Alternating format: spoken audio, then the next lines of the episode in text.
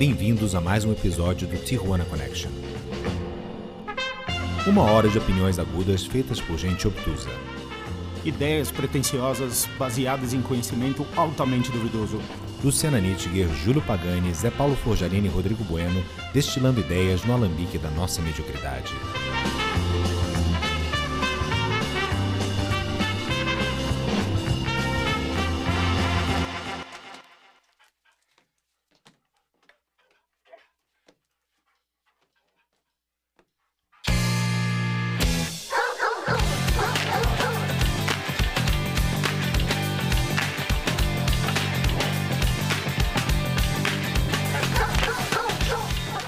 Bom dia, boa tarde, boa noite a você, incauto navegante das redes cibernéticas e bem-vindos a mais um episódio do podcast Iconoclastas, um podcast feito por gente que nada entende e gosta de dar muita opinião. Hoje é quinta-feira, dia 14 de outubro e é dia de gravação de Tijuana Connection. Sabe Deus como isso aqui vai funcionar, porque vejam vocês.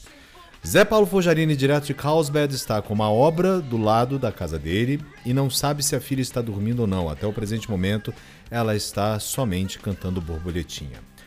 Júlio Pagani, o feijão, teve seu cabelo tosado com uma tesoura de frango. E realmente parece que foi uma tesoura de frango que fez isso com ele. E por fim, a única pessoa que está mais ou menos normal aqui no meu Zoom é a Luciana. Está um pouco mais pálida do que o normal, mas eu acho que é a incidência da luz que não está ajudando. Mas enfim, aqui estamos todos nós com os nossos problemas, porque o problema, o problema de hoje, o programa de hoje é justamente para falar sobre a angústia, a delícia, o desespero, uh, o amor, a rebeldia dos adolescentes. Sim, eu sei, vocês todos aí pensam que nós nascemos adultos ou que nós somos adolescentes agora, e quem sabe nós ainda sejamos. Mas a verdade é que nós fomos adolescentes entre os anos de 80 e 90 aí, né, chegando alguns até o final dos anos 2000, mais ou menos. Mas enfim, é, e a gente resolveu falar sobre uh, as músicas que tocam o coração dos adolescentes. Então, sem mais delongas, eu começo com boa tarde, já perguntando para você, Júlio Pagani, o feijão. Você foi um adolescente intratável? Uh, houve momentos. Houve momentos. Verdade seja dita. Vamos começar do princípio. Você acha que você já saiu da adolescência? Hum... eu, eu acho que eu mal entrei. a, a, boa verdade é essa, assim, tá, tá, tá, tá começando a aparecer umas espinhas, uns cabelos onde não tinha. Tá certo. Tá certo. Você na sabe... orelha, né? Cabelo na é, orelha. Na orelha, exatamente. Nas costas, né? Espinha na bunda. É. Muito bem, eu já pulo direto para você, Luciana Nittinger. Boa tarde. A pergunta se repete, mas para você com um gist. Você era adolescente de ficar trancada no quarto reclamando da vida? Ué, quem não? Quem nunca? Aliás, grande abraço pra Andréia Taca. Quem nunca? Hum. Quem nunca, cara? Parou pra. Porque não dava pra ouvir certas músicas com os pais, né? Você queria escutar umas músicas é... mais raivosas, ou enfim. Os seus pais não iriam entender. Meus pais ouviam Charles Aznavour, umas coisas assim, não, não iam entender um Ramones ali no meio, eles não, não iam compreender. Então, era lá que eu ouvia, era no quarto mesmo. Você Muito querendo bem. ouvir Evil Dick do Body Count a milhão e não, não dava pra ser na sala, né? Não, pior é ter que explicar a letra pra mãe, tarde, né? né? É, Tem que explicar não, a letra pra mãe e pro pai. domingo à tarde, não, né? E você, Zé Paulo Fojarini, a pergunta para você é a seguinte: primeiro, boa tarde. E segundo, você era adolescente que se trancava no banheiro? No banheiro? É. é. Às vezes, né? Às vezes no banheiro, às vezes no quarto. Você tinha a vantagem de que, como você era o único filho homem, você tinha um quarto só para si, né? Sim, exatamente. Eu tinha essa vantagem mesmo. É, eu sempre dividi quarto com meu irmão, era, era realmente mais complicado esse pedaço aí das músicas mais sensuais. É, como é que é? Vocês tinham um biombo no meio? Não tinha biombo, não. Biombo. Muralhas de Jericó. Algo mais ou menos assim.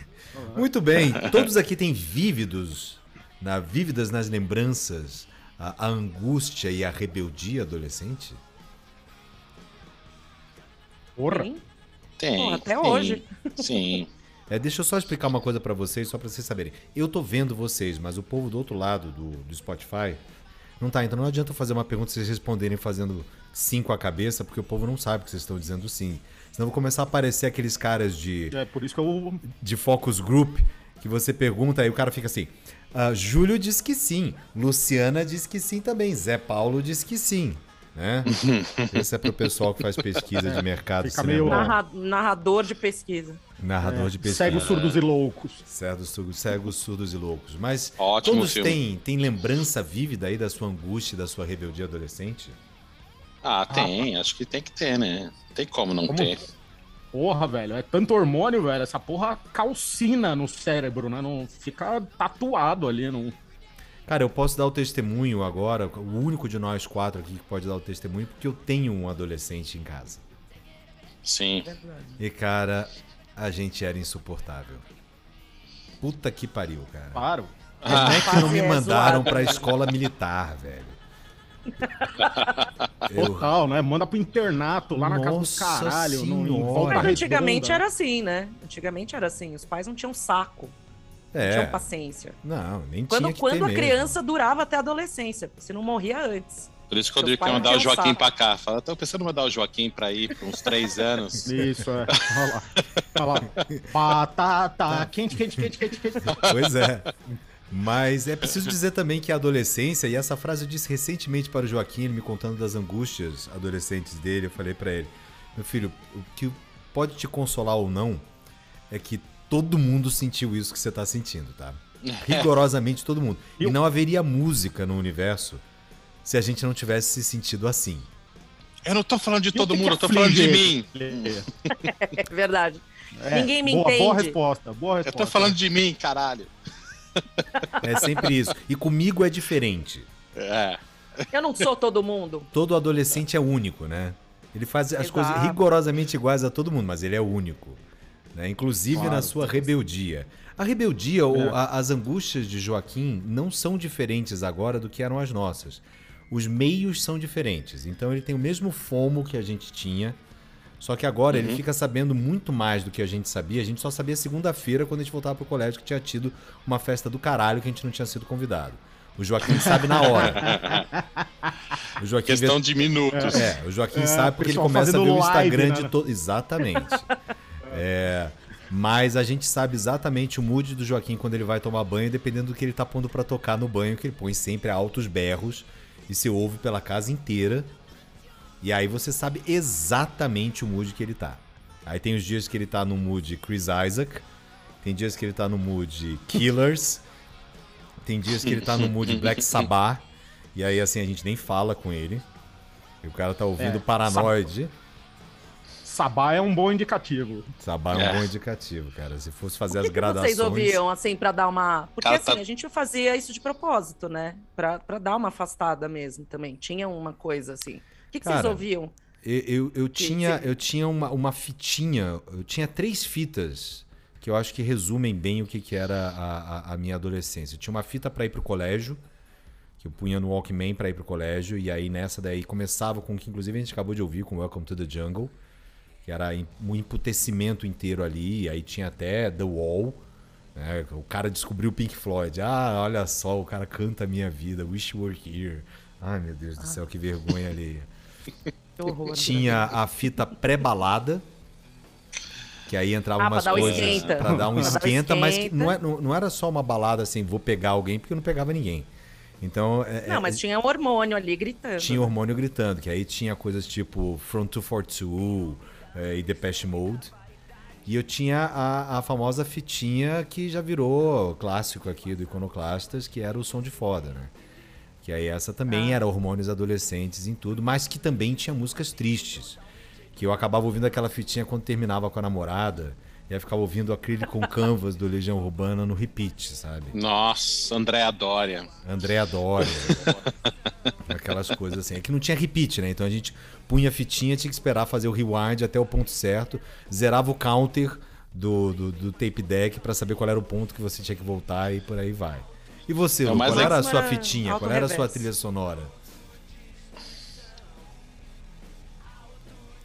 Luciana não me ouviu. É, Ah, sou eu? Ela não quer falar. Desculpa. Ela não quer falar. Não, não, tá? não. Ficou Ela chateada. tá sendo adolescente, cara. Não. Luciana tá mó Ela quer adolescente. ficar na dela. Você não entendeu Também. ainda que ela quer ficar na dela? Caralho, velho, para de falar comigo. Eu não quero falar, caralho. Mentira. Porra. Não, mas o. Eu tinha fitinhas, cara. Na verdade, assim, no começo as minhas fitinhas eram fitinhas de rádio, né? Ficava esperando lá o babaca do, do DJ parar de falar para eu poder gravar. E eu também tinha lá minhas fitinhas de, de deprê, porque adolescente é assim, né? Toma uma invertida, acha que o mundo acabou já. Então, aí você já Porque vai. hoje e- você não acha isso. Vamos ser bem honestos. A gente, se a Não, gente ainda tomasse não. invertida, a gente não toma invertida porque a gente nem tenta. Mas se a gente tomasse uma invertida. Mas é que hoje a gente já tem casca, né? Hoje a gente já sabe, a gente não se afeta tanto. Adolescente se afeta. Se você falar não pra ele, ele já se afeta. Você fala assim, não, não vai rolar. Aí ele já, já, já cria um clima, já. Já cria um clima. Mas vem a pergunta, E- mas- vem a pergunta misógina do meu lado aqui. A gente vai perder metade da nossa audiência agora. Mas você tinha a famosa fitinha da menstruação? Meninas adolescentes tinham a fitinha da, da, da, da, da TPM. A cara da Luciana foi. Não, você inventou isso. Não, inventou isso. tinha. Não, não, Da não, ninguém onde tinha. você tirou isso? Não, Caralho, não, velho. Isso. Tinha fitinha, cara, que ficava ouvindo no repeat na porra. Ai, gente, irmãs. menstruei, eu vou escutar a minha fitinha. Não, ficava deprimida em excesso e tal. Não, Mas eu não precisava estar menstruada pra ficar deprimida. É, eu podia ouvir. Eu não, lembro, eu não Escutava- lembro das minhas irmãs terem fitinha também, não, de, da TPM. Hum. Não lembro, Tá não. Acho que. Talvez pra parte depressiva, Talvez você, não, eu acho pra- que o Rodrigão tinha a fitinha da TPM. É, eu tinha a minha. tinha. Quando minhas irmãs e minha mãe sabia, entravam em TPM, exato. eu punha a fitinha em altos brados, que era pra não ouvir os gritos. Mas. E Júlio Pagani, você tinha a sua fitinha adolescente com seus sons de rebeldia? Você tem jeito de ter sido um adolescente mais rebelde do que deprimido, Feijão. É, alternava fases. No- E eu não tinha uma fita, não. Eu tinha o, o- a banda do clima. Então se era um. Se era uma, sei lá, uma, uma angústia mais soturna, mais melancólica, e era Alice in Chains. Ou Soundgarden, sei lá. Ou, ou Depeche. E se era um negócio, sei lá, meio, meio confuso, assim, mas ao mesmo tempo mais nervos, nervosinho, assim, aí era um Sepultura, um Slayer, alguma coisa assim. E se era aquela raiva descontrolada, aí, velho, era Anthrax. Era o, era o que funcionava.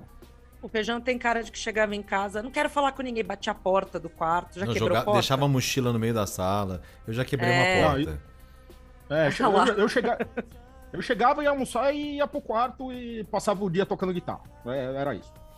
Muito bem, Zé Paulo Forjarini, me lembro bem da sua casa de adolescente. É, ficava com pouco espaço ali para você ficar sozinho. Mas só que tua mãe trabalhava o dia inteiro, teu pai o dia inteiro também, você acabava conseguindo. É, mas eu passei muito, muito da minha adolescência, eu passei no colégio, né? Eu, eu ia pra casa no final da noite. Eu morava longe, né, do colégio. E ia muito na galeria do rock, mas eu não fui um adolescente muito revoltado, não. Rebelde. quanta- quanta- quantas irmãs você tem? Duas irmãs mais velhas. Duas E irmãs. duas, e duas primas. Mais velhas E também. Morava E tudo vo- junto? Não, não, não. Mas é bom contextualizar. É, então, já virou Vila do sou- Chaves aí já, né? Mas eu passava muito tempo fora de casa, cara. Porque eu passava o meu dia inteiro no colégio. E por um final Então, da adolescência, eu passava muito tempo na casa, na Peixoto Comide, com a 912. 912 ali, na frente do Triano Massa, na casa do, do Rodrigo Bueno. Cara, Ô, e As- JP, você escutando tinha- Legião, ah, chorando. Com duas irmãs, você tinha fitinha da menstruação? Não, já falei aqui que não tinha fitinha da menstruação. Não tinha. Não sei, acho que essa informação vai ser contestada nos comentários Contestada. após. Vamos ver. Eu vou fazer uma pesquisa com as minhas primas e minhas irmãs se elas tinham essa fitinha. Bom, ah, Mas eu, eu não ia muito, não. Eu, meu, meu- meus casos de adolescência eu roubava carro, eu bombei de ano duas vezes, entendeu? Esse tipo de coisa. tá bom. Muito bem. Já- Você não ia nem na feijão. escola. Você, É. você ia Não, eu ia, eu frequentava, mas ia dar rolê. Eu era um cara, eu era social, e a escola era social.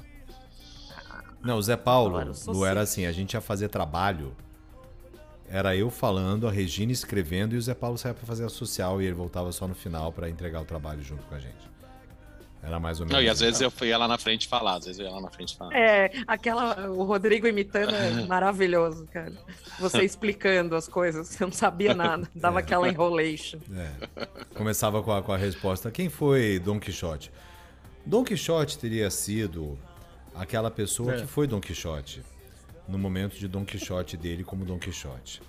Mas enfim, é. nós aqui, meus caros iconoclastas, fizemos uma verdadeira heresia e tentamos de alguma forma classificar os temas mais recorrentes, os, os sentimentos mais recorrentes dessa angústia adolescente. A gente chegou nos seguintes temas: raiva, dor de cotovelo e ou corno, o que podia ser a mesma coisa, podia ser coisas separadas. Ela não me ama, ou ela me ama e está com outro, ou ela me ama e ficou comigo e está com outro, né?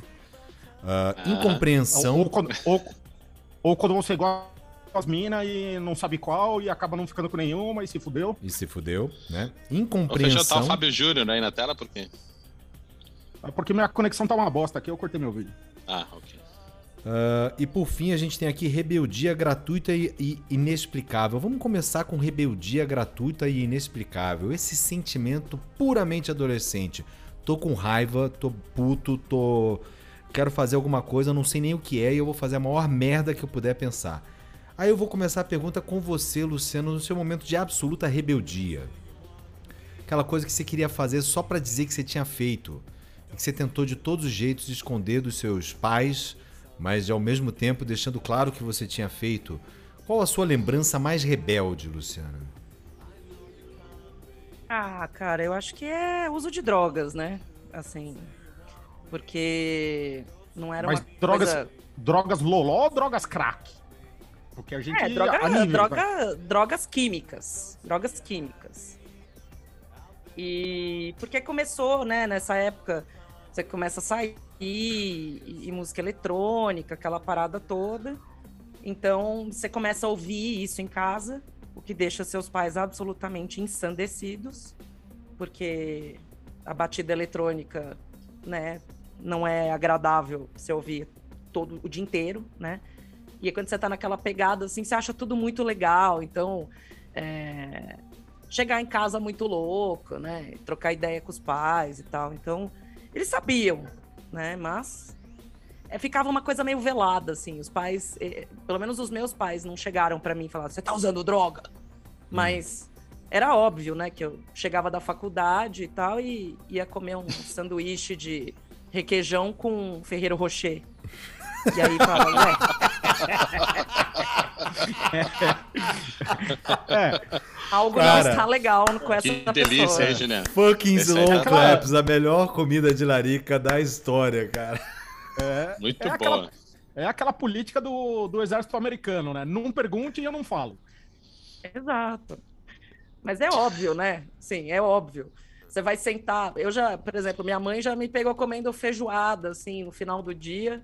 Eu usei a, a tampa do, do fogão de mesa. Eu sentei no chão e tava comendo da panela, assim, sabe? Caramba, hein? Então você. Algo, algo, não está certo com meu filho, mas não vou falar nada, tá tudo bem, adolescente. É. Deixa assim. Normal, usar droga. E o seu momento de mais absurda e absoluta rebeldia, Zé Paulo Forjarini, no pique da pan?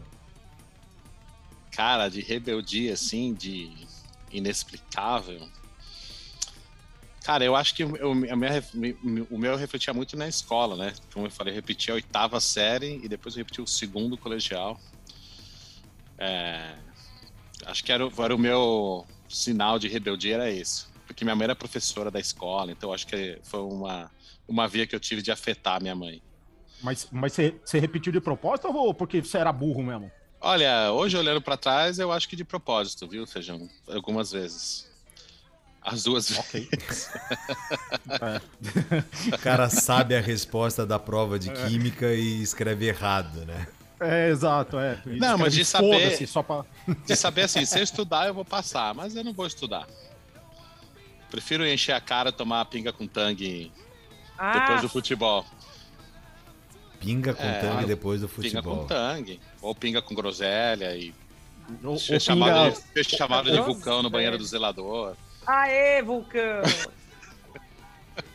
Muito Mas bem. eu roubava carro, né? Já joguei copo na parede. que? Você roubava carro? Não, do- dos meus pais, né? Ah, tá. Mas você- Não é Grand Theft Auto aqui que a gente tá falando. Sei lá, pô, rebelde. Eu gostava de roubar carro. Sei lá, ué.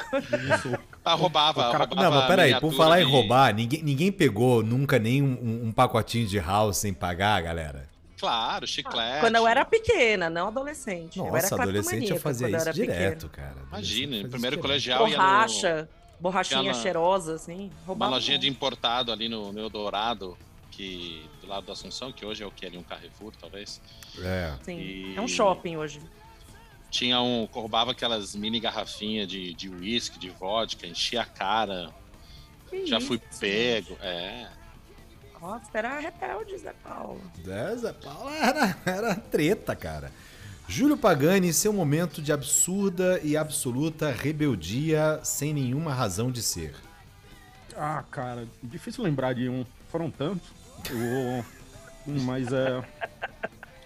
Ah, é verdade, mas eu, eu tinha, um, eu tinha uns surtos de, de vandalismo gratuito lá que, que era foda. Eu tinha que quebrar alguma coisa, botar fogo em alguma merda, pichar alguma coisa, é, furar um pneu. ou algo. E... Você fazia bomba pra colocar no Pichar banheiro da escola? No- Nossa, direto. Bomba de, bomba de cloro não, não, não apavorava os latão do- da vizinhança lá. e, e apavorava, apavorava. Altas paradas, bomba incendiária, fazia bomba de tudo, velho. Puta, eu tava pronto pra, entrar numa, num, num, bagulho hooligan aí da vida. Mas é, uma notável que eu lembro foi uma. Foi, foi a minha última prova antes de eu ser de eu ser expulso, expulso pro Alasca, que eu falei, bom, essa, é a minha última prova. Essa merda, aquele semestre de colégio que eu tava fazendo não valia nada. Então já tava, eu já tinha, já tinha sido suspenso umas três vezes e tal. E, e naquela última prova eu fui o último a entregar. Era uma prova de filosofia, eu detestava o professor. Eu escrevi uns quatro almaços xingando cada funcionário do colégio que eu não gostava e, e com e foi uma bonita redação eu que- o- e tal foi Meu, já, já me caiu uma último lágrima furtiva aqui de lembrar de papel ao maço, cara. Não, é, Pois explica é. pra galera o que que é, porque tem gente Não, o que- não o que, Google by aí, the way- aí, é um papel é. O que, by the way, as pessoas acham, é- acham que é escrito de um jeito e, na verdade, é outro, tá? As pessoas acham que papel ao maço é A-L-M-A-C cedilha O, que era o tipo de papel, e não, é que você comprava papel ao maço de papel, de maços de papel de maços de papel, o que também estava errado, né? Porque eram resmas de papel, mas enfim, tudo bem. Muito bom, muito bom. E o que, que era a música de rebeldia, hein, galera? O que, que tá aqui na lista de vocês? By the way, meus caros E ouvintes. você? O que, que você fazia, Rodrigo? O que, que você causava? Cara, é- assim, então, é puta que pariu, porque assim, a- O São até, Paulo já caguetou já. não, até Ah, os. Até os 16 anos eu não tinha atos de rebeldia ah, absoluta e gratuita assim nenhuma, cara. Eu, eu morava num lugar que eu adorava, tava tudo bem, é, cara, fugia de casa à noite pra sair pra balada, é, coisas Normal. assim, mas não era nada terrível. Agora, rapaz, quando virou 18 pra 19, Ah, foi a nessa se- fase que eu te conheci. a sequência de merda que eu fiz não tá no gibi. Ela culmina com o Zé Paulo e eu sendo presos. Como é Peraí, que é? peraí. Quer Presos, dizer, eu fui não. preso. Eu fui Opa! preso e o Zé Paulo tava lá só acompanhando. É. O que, que ele era? Apontando, o né? Ke- Kevin Costner? O que, que é? Bodyguard? Não, não era bodyguard. É que a gente tinha, a gente tinha voltado, acho que foi o, o dia que o Brasil que e Holanda. Brasil e Holanda ou Brasil e Estados 94. Unidos? 94. Ah, agora. É. E a gente tava muito louco, tinha assistido o jogo, tava muito louco, parou ali na, na frente da Galeria 2001, na Paulista. Conjunto Eu- Nacional, né? É, eu resolvi que eu ia telefonar pro Batman. Oi? É, telefonar pro Batman era código pra você pegar e arrancar o fone do telefone público. Eu achei que era a coisa Rebelde. mais, mais legal que eu podia fazer naquele momento. Slow clap. E aí, como só pra, só pra acontecer comigo, que não tenho menor sorte com essas coisas, eu fiz isso. E os seguranças da porra da galeria, que eram policiais militares fazendo bico, viram. Não deu nem tempo da gente fugir, porque o cara disse que ele tava armado. E aí, cara, levaram a gente pra dentro da galeria, pegaram o documento, aí acharam um canivete que eu tinha no bolso, inventaram que era arma branca. Não, para resumir a história, eu fui, eu fui indiciado e fui julgado por depredação de patrimônio público. É, e eu fui testemunha, tive que prestar depoimento. pois é. Não, mas assim, era uma sequência de merda, uma atrás da outra, cara. Mas Vamos parar na 76, ali na. na 78, 78 ah, nos Estados Unidos. 78, Passamos a madrugada na 78, cara. É, foi uma delícia. Grande 78. Grande 78. Não, quem, e eu, quem nunca, né? E eu achei, na minha santa onipotência Porra, adolescente, velho. eu achei que eu que eu Tinha ia pra 78. era uma vez por ano. Lá, né? É. Pois é, só que quando você é menor de 17, você vai para 78 e nada acontece. Eu já tinha 19 anos. Então eu fui para 78 e, cara, o, o, o delegado manteve a gente lá a porra da noite inteira. Aí quando foi de manhã a gente já achava que ia liberar. Não, velho, o cara lavrou o alto. E o que é pior, cara, é, depredação de patrimônio público é crime inafiançável. Eu não fui parar no Chilindró por pouca coisa, cara, porque o cara teve bondade. Que era pra eu ter sido preso na hora e ter, ter chamado alguém pra ir me. Pra, pra ir me resgatar lá. Mas a gente achou que a gente ia conseguir manter escondida essa história inteira. Até que veio o telefonema da delegacia. Olha, preciso. Primeiro chegou o telefonema pro Zé Paulo. Eu me lembro da cara do Zé Paulo chegando uhum. no colégio. Pra eu falar, velho, você não sabe o que aconteceu ontem, cara. A delegacia ligou lá em casa e falou com meu pai. Puta que pariu, cara. Mas foi uma sequência de merda gigantesca. Mas enfim, a pergunta que fica é a seguinte: Uma música e somente uma música para cada um de vocês, para cada um de nós, para representar o mais perfeito e absoluto momento de rebeldia adolescente gratuita Começamos com você, Zé Paulo Fojarini. Seek and Destroy. Metallica.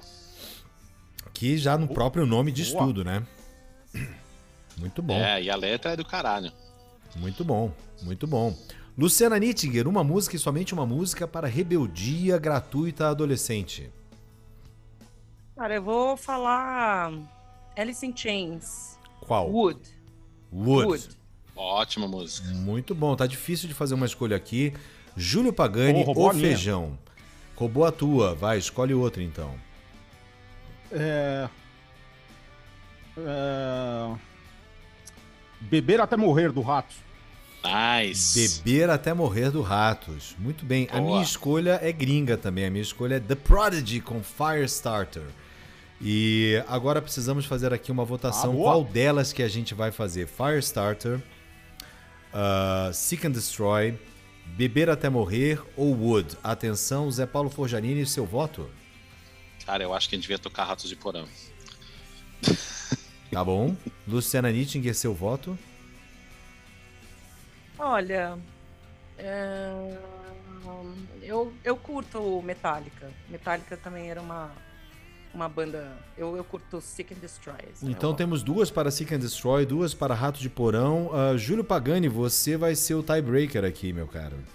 A não ser que você vá no Firestarter. E. E, eu vou no Firestarter. Não, vamos no Ratos. Eu, eu, eu, eu adoro fuder com os nossos ouvintes. Né? Então, atenção, é você é que está nos ouvindo nesse momento. É, já já só aperta um reca o recado aos três ouvintes, vezes o 10 segundos. Pode um recado aos ouvintes que isso foi só um, um. Como que fala em português? Uma figura de linguagem. Isso, por favor, muito obrigado. Não, no caso do feijão a gente não sabe. É, tem isso também. Mas a gente vai acreditar cortado. que foi só uma figura. Depende... Você ia falar alguma coisa? Depende feijão? de quem está escutando, na verdade. Exatamente. Bom, meus caros, vocês que estão nos ouvindo, esse é aquele momento de você baixar o volume do carro, o volume do seu telefone, um ou dois pontinhos ali. E é ou é rapidinho. Também. Ou pular, né? Para apertar 10 segundos, são 2 minutos e 18, mas fazer o que a gente tem que respeitar a, a votação aqui dos adolescentes. Então vamos de beber até morrer, ratos de porão. E a gente volta na sequência para continuar falando mais sobre esta angústia adolescente. Esse é o Iconoclastas Tijuana Connection.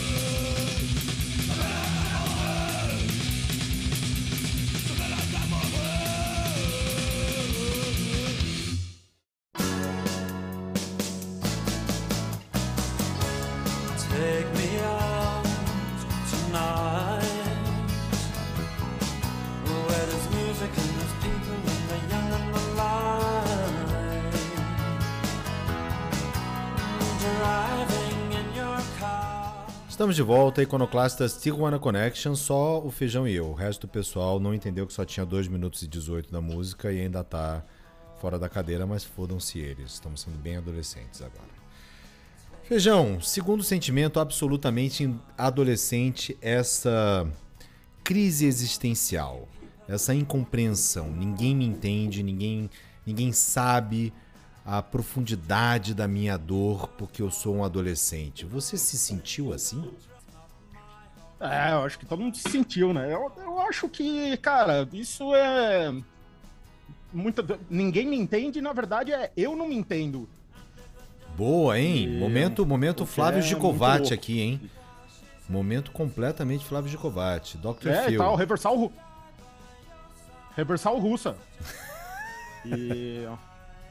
E, mas é, é por aí, né, velho? Os caras, não, não, não, meu, você não sabe quem você é, né? Você tá tudo estranho, tua cabeça fica tudo maluco, uns hormônios loucos. De um ano para outro você cresce do meio metro, fora tudo, sei lá, é, é doideira mesmo. Muito louco. E eu acho que tem um pedaço disso, dessa incompreensão existencial que ele é aí, aqui sem nenhuma brincadeira, ele é um assunto sério. Inclusive a música que a gente está tocando aqui ao, ao fundo do, do Smiths, ela é um bom exemplo disso, que são as pessoas que se descobrem uh, atraídas pelo próprio sexo, pelo próprio gênero, ou se descobrem trans. Que, quando nós éramos adolescentes, era um puta problema. Um puta problema. Um puta problema. E hoje em dia, com a graça do bom Deus, eu já conheço alguns casos, e posso realmente falar no, no plural, de jovens de 12, 13, 14 anos de idade, meninos e meninas, que se descobrem trans e que já estão fazendo o processo de transição. Que doido, hein? Olha, que doido. Que ótimo. Cara, que bom Não, que a gente viveu para ver esse dia. Não, e Smiths também trazia muito de uma temática de. que também é muito velada, mas que ocorre, que é a questão do suicídio, né? Muito disso também. Não, e que é um assunto muito sério, né? Especialmente nessa angústia existencial que você não consegue colocar, né? É, eu falo muito isso para o nosso estagiário, eu falo assim para ele, cara, usa as palavras, acha as palavras para falar, porque, cara, o que você está me falando é genérico. Dá um mergulhinho um pouquinho a mais. Vamos tentar descobrir aí o que, que o que, que mais tem por, por trás disso, né? E é uma preocupação grande, né? Inclusive no mundo de hoje, especialmente que a gente está com, com esses adolescentes sendo bombardeados o tempo inteiro com um monte de mensagens que a gente não controla, né? Uhum. Essa, essa é uma temática complicada, né? Bem, bem difícil. Agora, vocês, se havia... Vocês conheceram alguém que, na, na adolescência, que se matou? Não, mas eu conheci algumas pessoas bem autodestrutivas. É, eu tô com o Rodrigo. O máximo que eu conheci na adolescência foi ninguém morrendo de roleta russa, esse tipo de coisa, mas de suicídio não. Morrer de, morrer de roleta russa é estupidez. Opa, roleta russa, roleta russa é suicídio. É, é, mas é um pouco de é, estupidez. Bom, é meio da, é Dar, Darwin Awards, né? Não... É. Ai, meu Deus do céu. que merda. Darwin Awards é, é. Mas, mas, uh, mas enfim. Uh, eu conheci só pessoas que eram bem autodestrutivas mesmo e que se tornaram adultos autodestrutivos também. Autodestrutivos. É, infelizmente. Mas é, a música pode ajudar muito, inclusive a você saber que existe alguém que também se sente como você, né? Isso é uma coisa muito interessante. Uhum. É, diferente da música de rebeldia, né? A música de rebeldia ela quer buscar um, um lugar para você só extravasar. A música dessa introspecção, dessa, dessa, desse pedaço existencialista aí, ela é, ela é uma música de reflexão, reflexão, de relação, né? E aí realmente é, de, eu de acho identificação, que de identificação. é, isso, né? Você olha isso. e fala, cara, tem alguém que passa pelo que eu passo. Pois então, é, pois é. Tá menos pior do que eu achava. Cara, e aí é, é, muito interessante, né? Porque nós vivemos numa, numa geração em que essas músicas elas abundavam, né? Sejamos bem honestos. Bandas falando sobre problemas existenciais quando a gente estava crescendo não faltava. É, não só, faltava. Só pra gente começar com os Smiths, todos os darks, góticos. The uh, Cure. É. The Cure. Tudo. Echo and the Bunnyman, toda é, essa galera aí. E mesmo na sequência dos anos 90, a gente ainda teve algumas bandas que, se não eram tão assim nichadas, ainda abordavam isso de uma forma bastante. Uh, bastante profílica, né? Se pensar a live do Pearl Jam, é um drama existencial, Sim. cara. Sim, Sim, total. Inconsciente é. coletivo. É, mesmo o Smells Like Teen Spirit do, do, do, do, Nirvana não, é, não deixa de ser um drama existencial, né? Quem eu sou, o que, que eu estou fazendo aqui nesse momento e tal. A gente falou do Alice in Chains também nessa, nessa história. E, puta, é, Man in E é the Box, cara. Porra. Agora que você tá falando, né, Rodrigão, no- nos anos 90 isso foi, veio pro rock, né? Nos Pois 80 é. era o Depeche Mode, a galera do eletrônico. Nos anos 90 veio com grunge, né? É, Então- no- no- no- eu, eu acho que no, nos, nos 80 a coisa tava na Europa, né? E, no, Isso e nos que eu ia 90 vai dizer, pros Estados Feijão. Unidos. É. Isso que eu ia dizer, exatamente o ponto, Feijão. Matou, cara, é isso.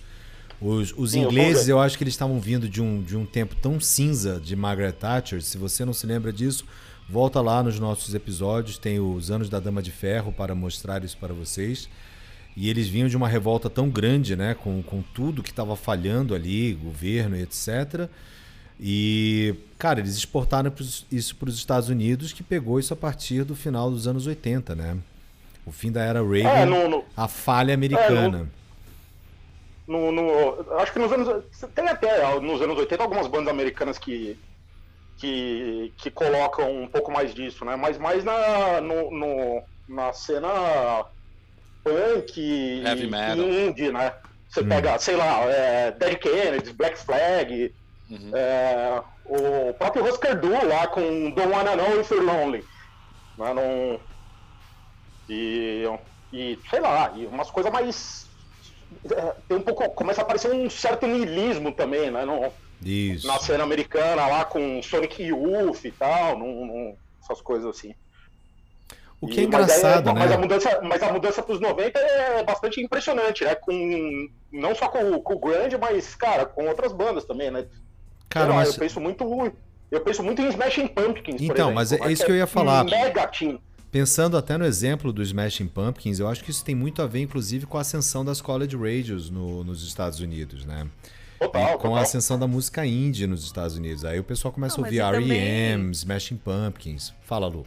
Mas também nos anos 90 teve o surgimento da internet, né? Então isso impactou muito para a nossa adolescência. Que mudou muito. A gente saiu do cassete, a gente falou aqui da fitinha e tal, mas a gente começou a ter acesso a Napster, umas, umas coisas que também era uma certa rebeldia também você pegar a música e não pagar. Também tinha uma, uma, pegada assim. É, a gente, parou de, parou de roubar CD no Carrefour e foi roubar na fonte. De... na Americanas. Roubava-se é. aqueles CDs na Americanas, assim.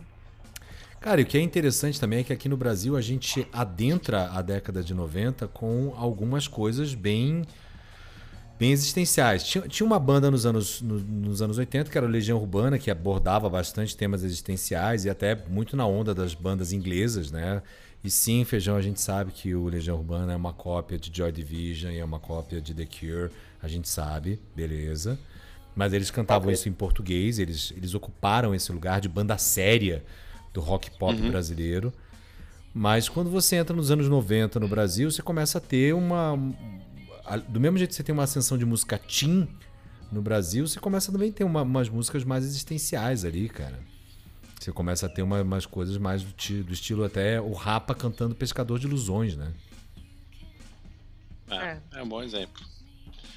Uh, é verdade. Mas dos gringos ali, cara, a gente falou do Smiths, que para mim é o, o rei da, da, da, música existencialista, nihilista, eu não sei quem eu sou e o que, que eu estou fazendo aqui. Uh, ah, para você, Lulu Balangandãs, o que que, que que pegava ali?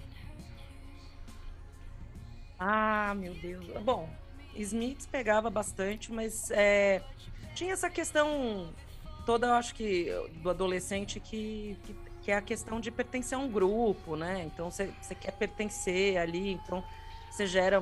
Você começa a se identificar com algumas coisas, começa a imitar outras, várias pessoas, enfim. É, adolescente é meio. Se a gente for olhar assim, ele é meio sem personalidade, né? Ele vai adquirindo ali um pouco da, do ambiente que ele está vivendo e de qualquer maneira ele é contra o que ele tem dentro de casa.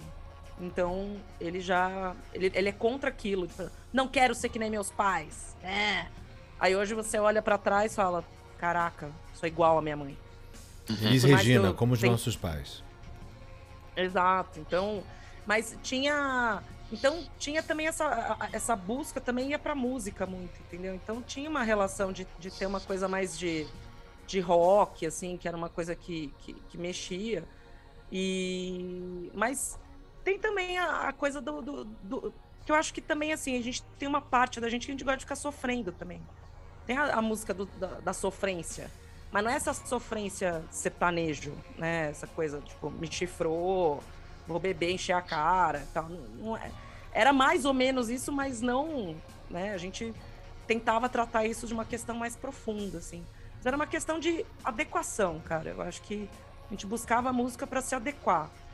E eu tinha muito, por exemplo, eu tentava não me adequar, mostrando que eu não tinha nada a ver com as pessoas, porque eu gostava de ouvir Marilyn Manson, por exemplo. E aí é aquela, ele era uma figura bizarra, né? Eu não tinha identificação com Marilyn Manson, mas a música era para provocar. Acho que o adolescente tem uma coisa dessa, de, de provocar. Gosta de provocar. E. não, pode crer. O... Não, não, é que o seu tratado tá ótimo aí, mas o. mas esse. Esse. Isso que você falou tem a ver, mesmo. Eu, eu acho que, sei lá, olhando anedotar o meu, assim, eu, eu queria ser contra qualquer coisa que eu tivesse em volta mesmo se eu tivesse na minha turma. Então, se eu tivesse com os metaleiros ali, velho, eu, falava, eu chegava escutando o Depeche Mode lá, falava, mano, que porra é essa? O que, você tá ouvindo aí? Não, escuta essa porra aí. Tá no meio dos playboys, chega ouvindo o Slayer. Você tá no meio dos professores, é, sei lá, xinga os caras, sei lá, qualquer merda. O professor é fácil, né? O professor não vale. E, é Cara, e aquela sensação e... que todos nós certamente tivemos de que aquela banda que a gente amava e falava diretamente ao nosso coração e que a gente tinha a sensação de que só nós conhecíamos se tornou mainstream, cara, e tá todo mundo ouvindo. Puta que pariu, cara. Eu sou assim é, é, até hoje, na real. Eu também sou um pouco assim, é, síndrome do hipster, né? Não, é, se mais é. de seis pessoas conhecem essa banda, eu não gosto mais. Zé Paulo Forjarini, o que, que embalou a, as suas dúvidas existenciais? Cara, eu acho que na minha época era inevitável. É, o Legião marcou muito essa, essa coisa do existencial mesmo. Tem como, para mim, na época, minhas irmãs escutavam muito, daí eu comecei a escutar muito. Eu não escutava muito Depeche, essas coisas, até eu começar a entrar no metal. Então eu ia pro todo final de semana, a gente ia pro pra galeria do rock e na Woodstock, entendeu? E ver, gravar. Então, pô, saiu Nirvana, vamos gravar. Daí e o Nirvana foi uma banda que eu descobri relativamente antes, assim, de explodir mesmo, mas tipo, um mês antes de explodir. Mas eu, eu sempre fui um cara, como a Lu tava falando de pertencer a um grupo, então se o grupo escutava isso, eu ia lá e escutava aquilo, eu queria fazer parte.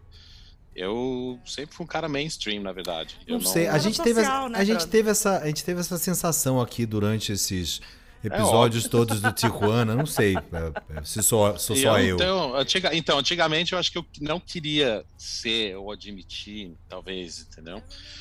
Mas it's ok, eu sou um cara mainstream, sempre escutei rádio, sempre fui muito é, direcionado pela rádio. Até, até de bandas que eu gostava, eu conhecia só os hits, até eu começar a comprar os discos, daí escutar e etc. Por isso que mas, MTV, né? A MTV A MTV não fez também, muita né? parte. Quer dizer, quando eu, tinha, quando eu tive acesso à MTV, sim, mas daí era muito metal. Tipo, é, durante aí o começo dos anos 90, até o 94 aí, 93, era muito metal mesmo. Metallica, Sepultura, parte grunge e de show. Imagina, eu fui no show do, da, do Just for All do Metallica, acho que tinha uns 14 anos. Aquele ginásio, de 89, você tava lá? Ginásio Ibirapuera, tinha 14 anos. Porra, aí sim, aí sim. Então, ia nos, fui, fui em vários shows do Sepultura, Black Sabbath, Public Enemy. Então eu. Mas por talvez mais querer pertencer do que qualquer outra coisa. Mas aí que acho que eu comecei a desenvolver a parte musical foi aí. Até o... depois, 94, na verdade, e não porque o Rodrigo tá aqui, mas o Rodrigo serviu bastante para para me apresentar aí a tocar Fernanda, de, Fernanda Abreu, entendeu? As coisas mais. Fernanda de Abreu é. Fernanda, de Abreu. Mas foi aí que eu, quando eu saí do colégio, que eu comecei a abrir mais o leque, principalmente para música nacional, que, by the way, eu, infelizmente eu não pude estar, ficou irado o episódio da semana passada. É, eu ter sido. O, o, uma que você estava falando aí, Zé, um, um, eu acho que nesse nesse existencialismo adolescente aí, eu acho que tem, tem, tem duas figuras bem diferentes aí, né? Um é o, é o moleque que tenta se encontrar a sua forma aí, como você falou, né? Mais gregário. É, quero estar, tá, se as pessoas estão ouvindo aquilo, eu vou naquilo e tal, não sei o que, beleza, quero fazer parte da turma. E tem, e tem o extremo oposto dele, né? Que é o, que é o cara que não, não quer fazer parte de nada, né? Não, não, eu não funciono com ninguém, vai tomar no cu do contra. Até, mas daí, como eu me encontrei no metal, por exemplo, eu não ia no KVA, que vocês falaram, eu não pisava em forró, entendeu? Ou não, pagode, esse tipo de coisa. Então eu sempre ficava no lado do metal, mas mais no mainstream, assim. Daí quando eu curtia a mesma banda, aí eu entrava. Muito bem, muito bem. Mas a verdade seja dita, cara, eu acho que é difícil a gente escapar dos ingleses aí para falar de dramas existenciais, assim, como os reis de, de, fazer música existencial.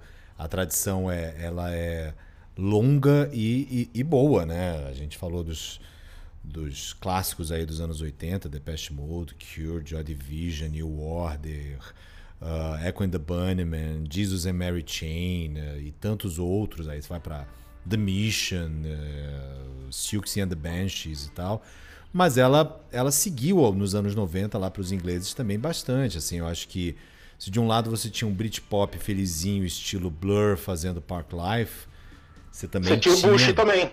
Exato. Tinha o Bush. Tinha o Bush, é, machine, tinha o Verve, né? é tinha... Tinha Suede, tinha outras bandas ali também. É, não, tinha, tinha Suede, tinha Swerve Driver, tinha uh, Ride. Aliás, é... uma pergunta para você, Júlio Pagani, ou Feijão, você que é fã do gênero. Aliás, a gente precisa fazer um programa sobre esse gênero. Eu acho que shoegazing começa meio que nos anos 90, não? Sim, sim, sim. Ele, ele vem daí, né? Não, não, não, começa que ele pega força aí, essa galera toda que eu falei, aí tal, começa a pegar pega aí no, nos anos 90, assim, né? No, no, e começa também lá na Inglaterra. E tem outros gêneros também que eu, eu particularmente associo com, com, com, com, essa pegada adolescente aí, mais, vai, mais pro gótico aí, que é o trip hop também.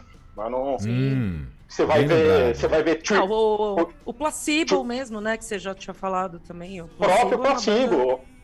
O, o Placebo é super é, angústia juvenil, né? Mas é, Total.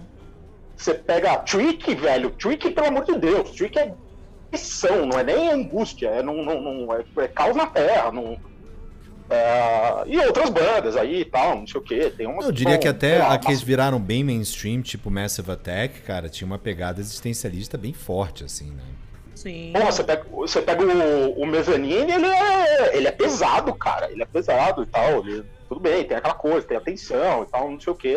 Levemente sexy, mas às vezes não, né? E. E. Ah, e vários outros aí, mas, é, cara, tem. São bandas aí com, com, com a cara da adolescência, né? Junto com a turma toda grunge lá, com Nirvana, que pra mim é. é sei lá, pensa numa banda adolescente, eu penso Nirvana na hora. E. Interessante. E eu. É, no- é o que me vem na cabeça na lata, assim, não, não porque, Cara, cara, Chili lembro- Peppers é uma banda muito adolescente, eu acho. é adolescente, é um adolescente, mas é um adolescente irreverente, né? Não, não É. é, é, é um adolescente É. sarrista. né? É, eles começam a como ficar é mais sérios só no Blood Sugar Sex Magic, que eles entram com Under the Bridge numa temática um pouco mais séria, o Breaking the Girl e tal, mas até então eram realmente um É, adolescente farrista californiano. Pois é, é, antes de. Antes era Catholic, é, Catholic Schoolgirls Rule. que é bem legal, é, mas é outra proposta. Muito Não, bem. mas também tinha muita música que a gente descobriu também, que era música antiga, que a gente não tinha acesso, e como veio a internet, a gente começou a ter acesso a músicas antigas, né? Digitalizadas, claro. E, e tem umas coisas antigas que são meio também, sei lá, existenciais pra mim. Tipo Funkadelic, tipo Rodrigues, que é aquele cara que gravou Sim. Sugar Man. Meu, aquilo. É, é, é você, você meio que dá uma viajada, assim. Depois o adolescente começa a dar uma buscada em outras épocas pra ver se tem gente parecida com ele. Também tem uma coisa dessa também, que é quando a gente começa a descobrir umas músicas também. É, eu, de novo eu volto no, no, no, no grande lá, porque se for olhar, a maioria das bandas já tinha um disco gravado, né? Sim, a ou exceção mais. de. É. Ou mais, né? O Soundgarden tinha uns três. Aí você vai olhar, aí, sei lá, Alice in Chains tudo bem, saiu o primeiro lá naquela época, mas aí você vai ver que tem o Mother of Bone antes disso. Aí você vai correr atrás do Mother of... Tem o Mad Season antes disso. Aí você vai correr atrás daquela porra e tal. E aí você começa, começa a andar pra trás. Eu conheci o Nirvana no Nevermind e, sei lá, um mês depois o Bleach tava na minha mão. Exatamente, é. Tem isso Você, também, Rodrigo, né? o que Bandas existenciais. Bandas existenciais, desculpa, gente, eu tô almoçando agora. Durante o programa, uma paciência, porque eu tô tomando cerveja, senão eu vou ficar bem louco aqui. Mas eu acho Ah, que tem uma tá coisa interessante que bandas existenciais, elas, a gente cria uma relação de, de amor com elas, né? É, diferente de uma banda mais de, de inconsequência juvenil, que a gente associa a festa, cara, é, Vira quase uma dependência, né, cara, na verdade. é, É que a, ba- a banda existencial fala com você, né? Que você É. acha né, que a pessoa tá Isso, no, no âmago do seu self. no âmbito, né? exatamente. Alguém me entendeu, alguém falou Isso. exatamente, alguém conseguiu pôr Ah, em meu. música, e de preferência numa música legal. O cara É, escreveu aquilo essa música tava pra sen- mim, né? É, cara, quem, quem nunca, né? Quem nunca teve essa sensação de, putz, essa música foi escrita pra mim. Era, Pois era- é, Aí você e- chora, aí você chora, você fala, caralho, É chorar, entende. aí já. Não sei. É, bem, e que é um negócio bem adolescente. bêbado, né? você chora. Aquela que, meu, não, não- ninguém me entende, ninguém me entende, aí vai lá o, o Smashing Pumpkins e fala Inspire my rage, I'm still ju- just a wedding arcade. Puto, o cara me entendeu. Tá, entendeu você e 5 bilhões de outros adolescentes também, ao mesmo tempo. E, e você que é o alecrim especial, né, fofo? Fofo. Eu vou usar Alecrim essa com o dourado. Joaquim. Eu vou usar essa com o Joaquim. Alecrim. Joaquim, você não é um alecrim especial, Joaquim. É, eu tenho certeza É, que vai, é. vai, pegar bem, Ele vai te inclusive. internar. Isso. dizer o mínimo. Isso, é. Ah. Chama ele de flor de açucena, né? Nossa senhora, estamos hoje é, herbívoros, né? Pelo visto. É, pois é, eu tô com um vocabulário melífluo hoje. Meu Deus do céu. Nossa Vamos Senhora. lá, vamos começar então com você, Luciana Nittinger, sua suprema música de drama existencial adolescente. Olha, você colocou na sua lista, eu tinha esquecido de colocar, mas é.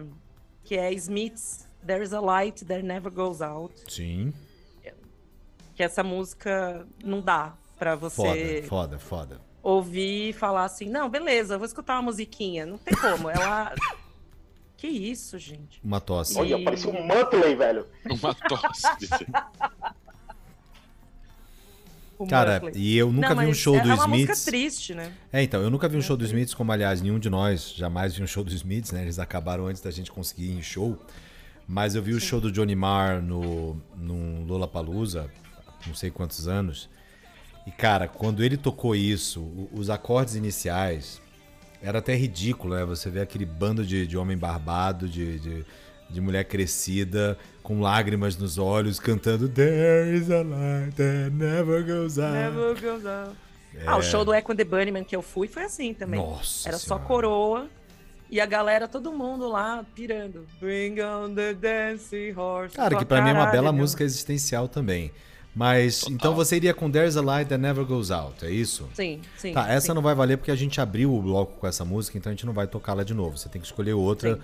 Eu vou te dar mais um minuto para fazer isso. Júlio Pagani, sua música adolescente existencial. Ah, cara, eu vou de. de... Ah, eu vou no fácil aí. Tá falando de Smashing Pumpkins, Bullet with the Butterfly Wings.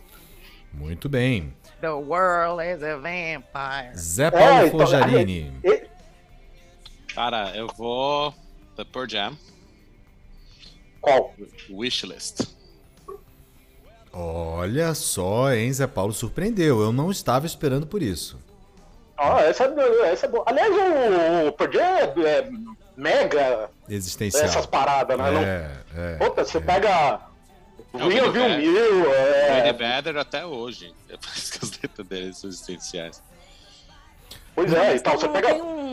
Tem, um, uma outra também, tem, pelo menos pra mim, né? Não sei se pra vocês, mas a Bjork, pra mim, ela é, tem uma pegada meio Tem, existencial ali tem. também. Mas pega Human Behavior e outras, né? Que essa é, minha... É, mesmo no, mesmo no Sugar Cube já era.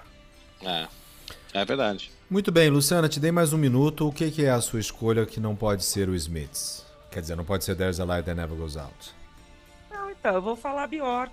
Eu. Eita, tá difícil esse. vou, vou escolher Hyper Ballad. Hyper Ballads. Bom, pra mim. E a sua, fica- campeão? A minha fica The Verve. Hum, com a sua cópia da música dos Stones, que é Bittersweet Symphony. Mas o disco é todo O existencial. disco é, todo pesado existencial, é também. maravilhoso, cara. The Drugs Don't É, Work é uma música maravilhosa. Lucky Man é uma música maravilhosa. Esse Sonnet. disco é, Sonnet. esse disco é bom mesmo, né? Esse disco é Esse muito disco é Bom, bom né? Puta, fiquei com vontade de ouvir agora. Então, ah, vamos lá para a votação. Então, eu vou votar em Bittersweet Symphony porque fui eu mesmo que escolhi. Zé eu vou votar no Wishlist, que foi a que eu escolhi. Ah, você Ah, que ótimo. Eu vou votar na Bianca pra ver que escolhi. Não, não vou. Eu vou.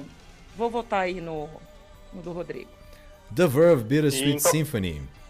Então, então empatou, porque eu vou no, votar no Zé Paulo só pra foder tudo. Então, quem vai desempatar é o Costela, que está aqui. E o Costela ah, disse. Costelita. Bi- Bittersweet Symphony, é isso, Costela? Tá bom. Então, porque o Costela escolheu, a gente vai de Bittersweet Symphony e a gente volta na sequência para continuar este Iconoclastas Angústia Adolescente.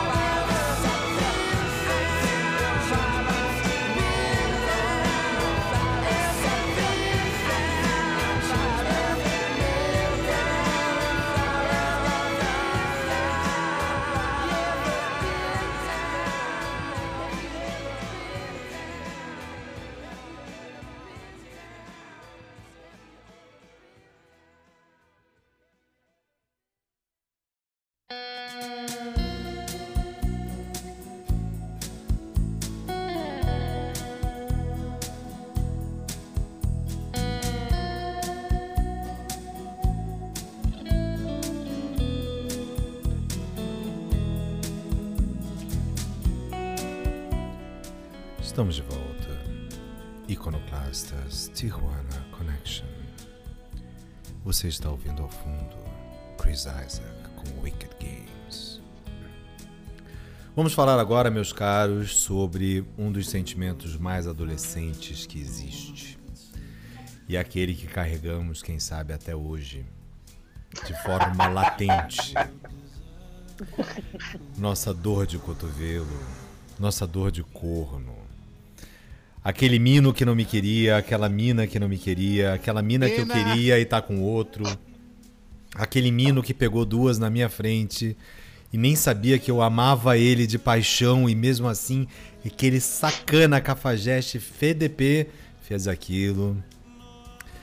Aquela mina que você descobre que não é pra você quando já é tarde demais. Aquele mino que você descobre Aquela- que é um grande canalha. Aquela mina que, pe- que pega todo mundo, menos você. Pega todo mundo do seu grupo, menos você. Aquela mina que vira sua amiga.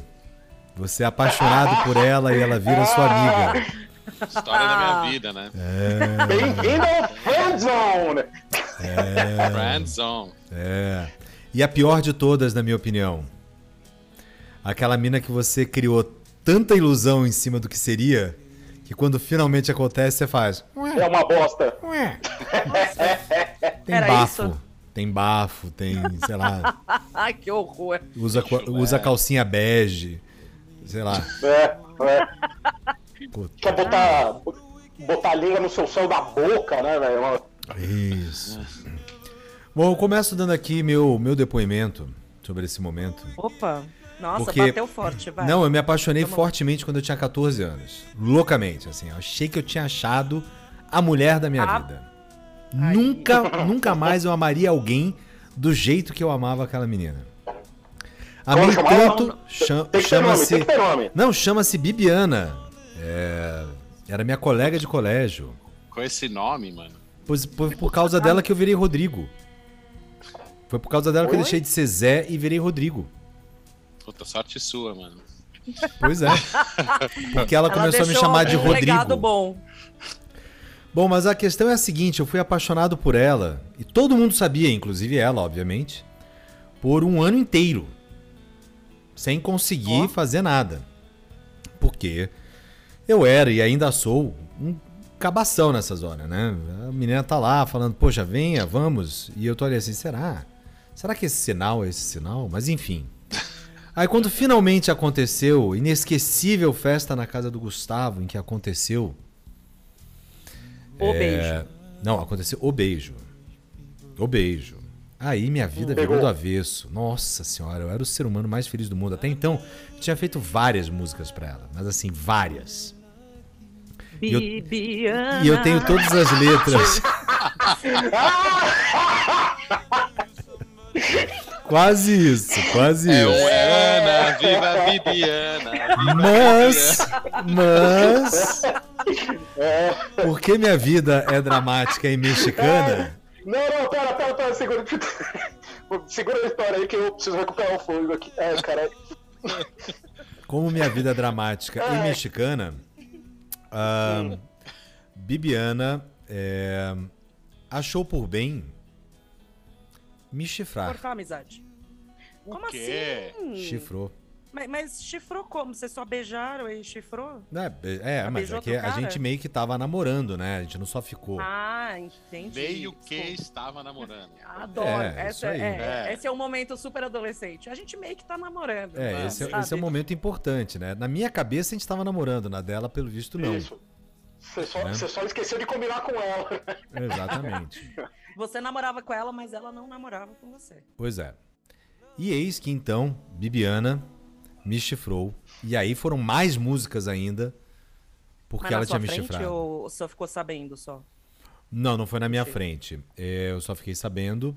é, mas assim, fiquei arrasado, mais seis meses arrasado nessa brincadeira. 14, 15 anos eu passei apaixonado ou arrasado por causa da Bibiana. Brincadeira, né? Zé Paulo. Fonjarini. E você? Eu? E eu? É o Sassamutema, né? E eu? E eu? E eu? E eu? Mina, nós é a love, mina. Nós a ama, nós gosta, nós se apaixona. Cara, é. Pensando aqui, assim, acho que. Primeiro grande amor, assim, ou que a gente achava que era, né? é, Primeira desilusão. virou música, né? Também.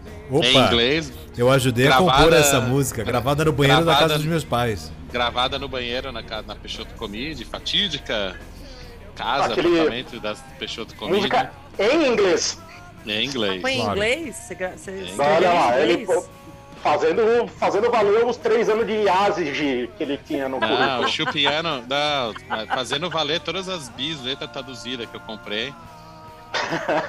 eu fui pegando letra de Nothing Else Matters e fui botando. Você fez uma colagem. É.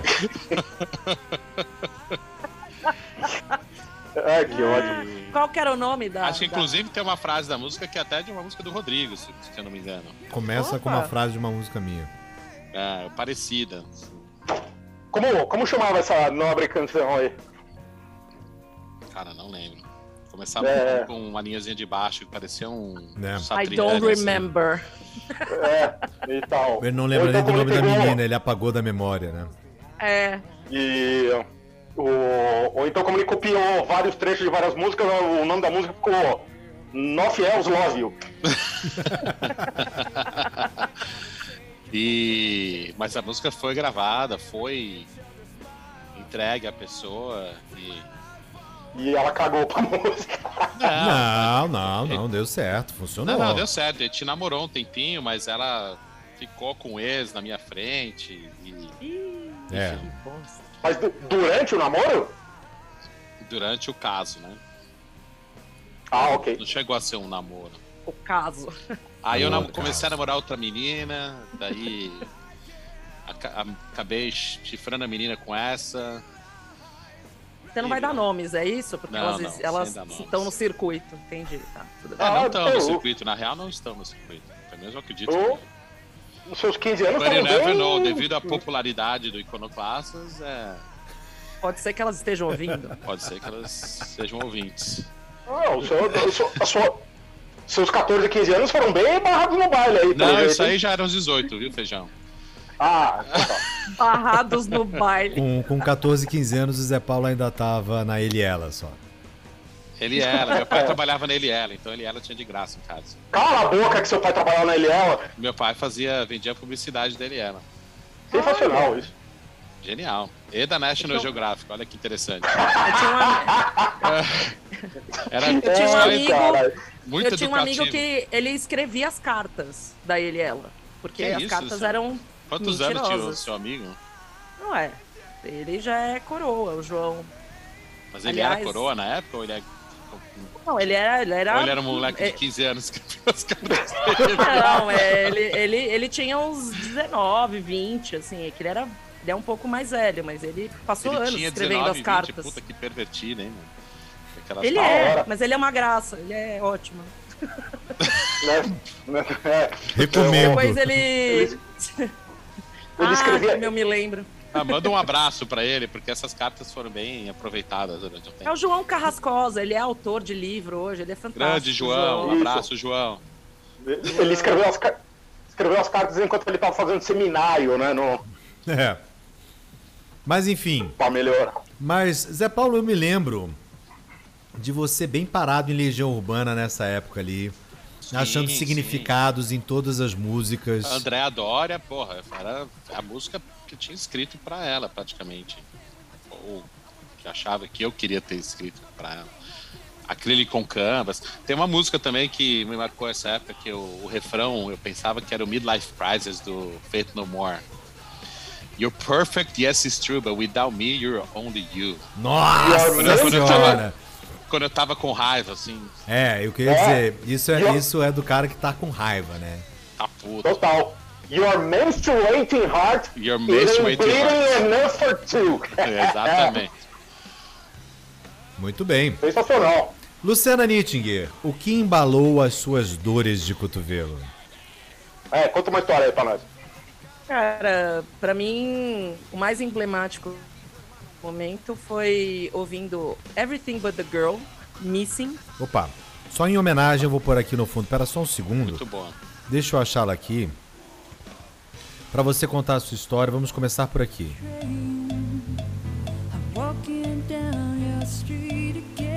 E aí eu estava ouvindo a música.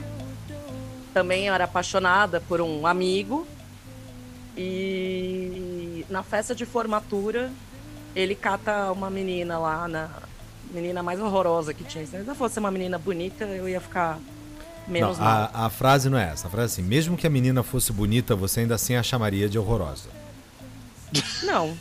Não, hoje, hoje não, na época talvez. Essa, essa Na menina época era. talvez. Essa menina era a Sabrina Palatori, aquela coisa É. horrorosa. Aquela escrota. Que é casada Não, com mas- Simoninha, by the way, hoje. Quem? Nossa, Sabina horror. Momento caras. É, é, caras. depois eu que sou a mama brusqueta, né? Aqui eu é o- passei o bastão. Mas o... a questão foi que eu me lembro perfeitamente da cena, de eu olhando eles se beijando na festa e eu absolutamente com dor de cotovelo, obviamente. Porque a menina estava fazendo o que eu queria fazer.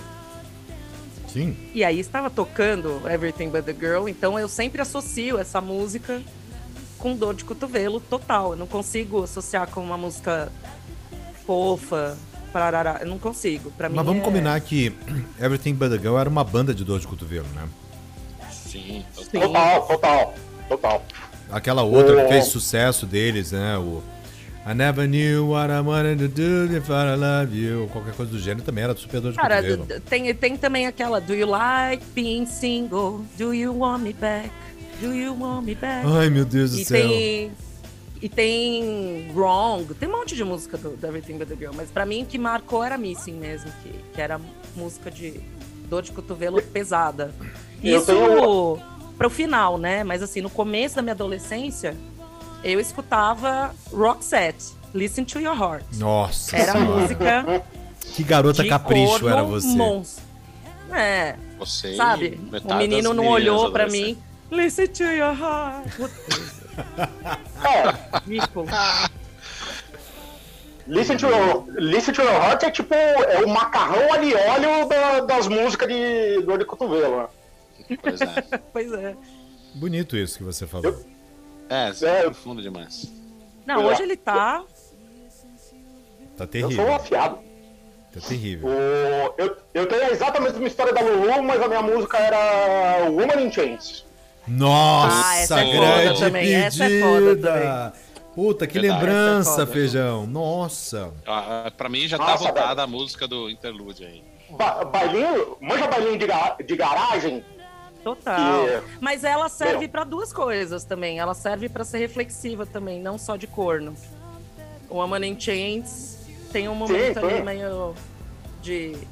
Cara, eu preciso fechar as janelas. Minuto aqui, gente. Tá caindo o universo aqui em Começou São a chover pra caramba. Tá, tá chovendo mesmo. Mas qual é a história? E, um, Não, é a mesma história da Lulu, só muda o personagem, ela não, não- e tal. Mas isso, cara, isso eu era. Eu não era nem adolescente ainda, eu devia ter uns 11 anos, alguma coisa assim e tal. E aí você não tem jeito pra fazer porra nenhuma, né, velho? Então. E. um, E. um, E aí foi isso, tal, não sei o que, não, não, tinha, não tinha o que fazer lá e. ah, a, amiguinha, a minha amiguinha foi lá e deu uns umas bitocas num outro moleque da vila lá e, e tava tocando Woman in Chains e, eu, e o meu coração se partiu em 999 pedaços. Mas você quer me dizer que desde então você não teve mais a cena do seu coração sendo partido em nenhuma circunstância que você voltou pra casa e ficou ouvindo a mesma música ininterruptamente. Hum, velho, aconteceu várias vezes. Não...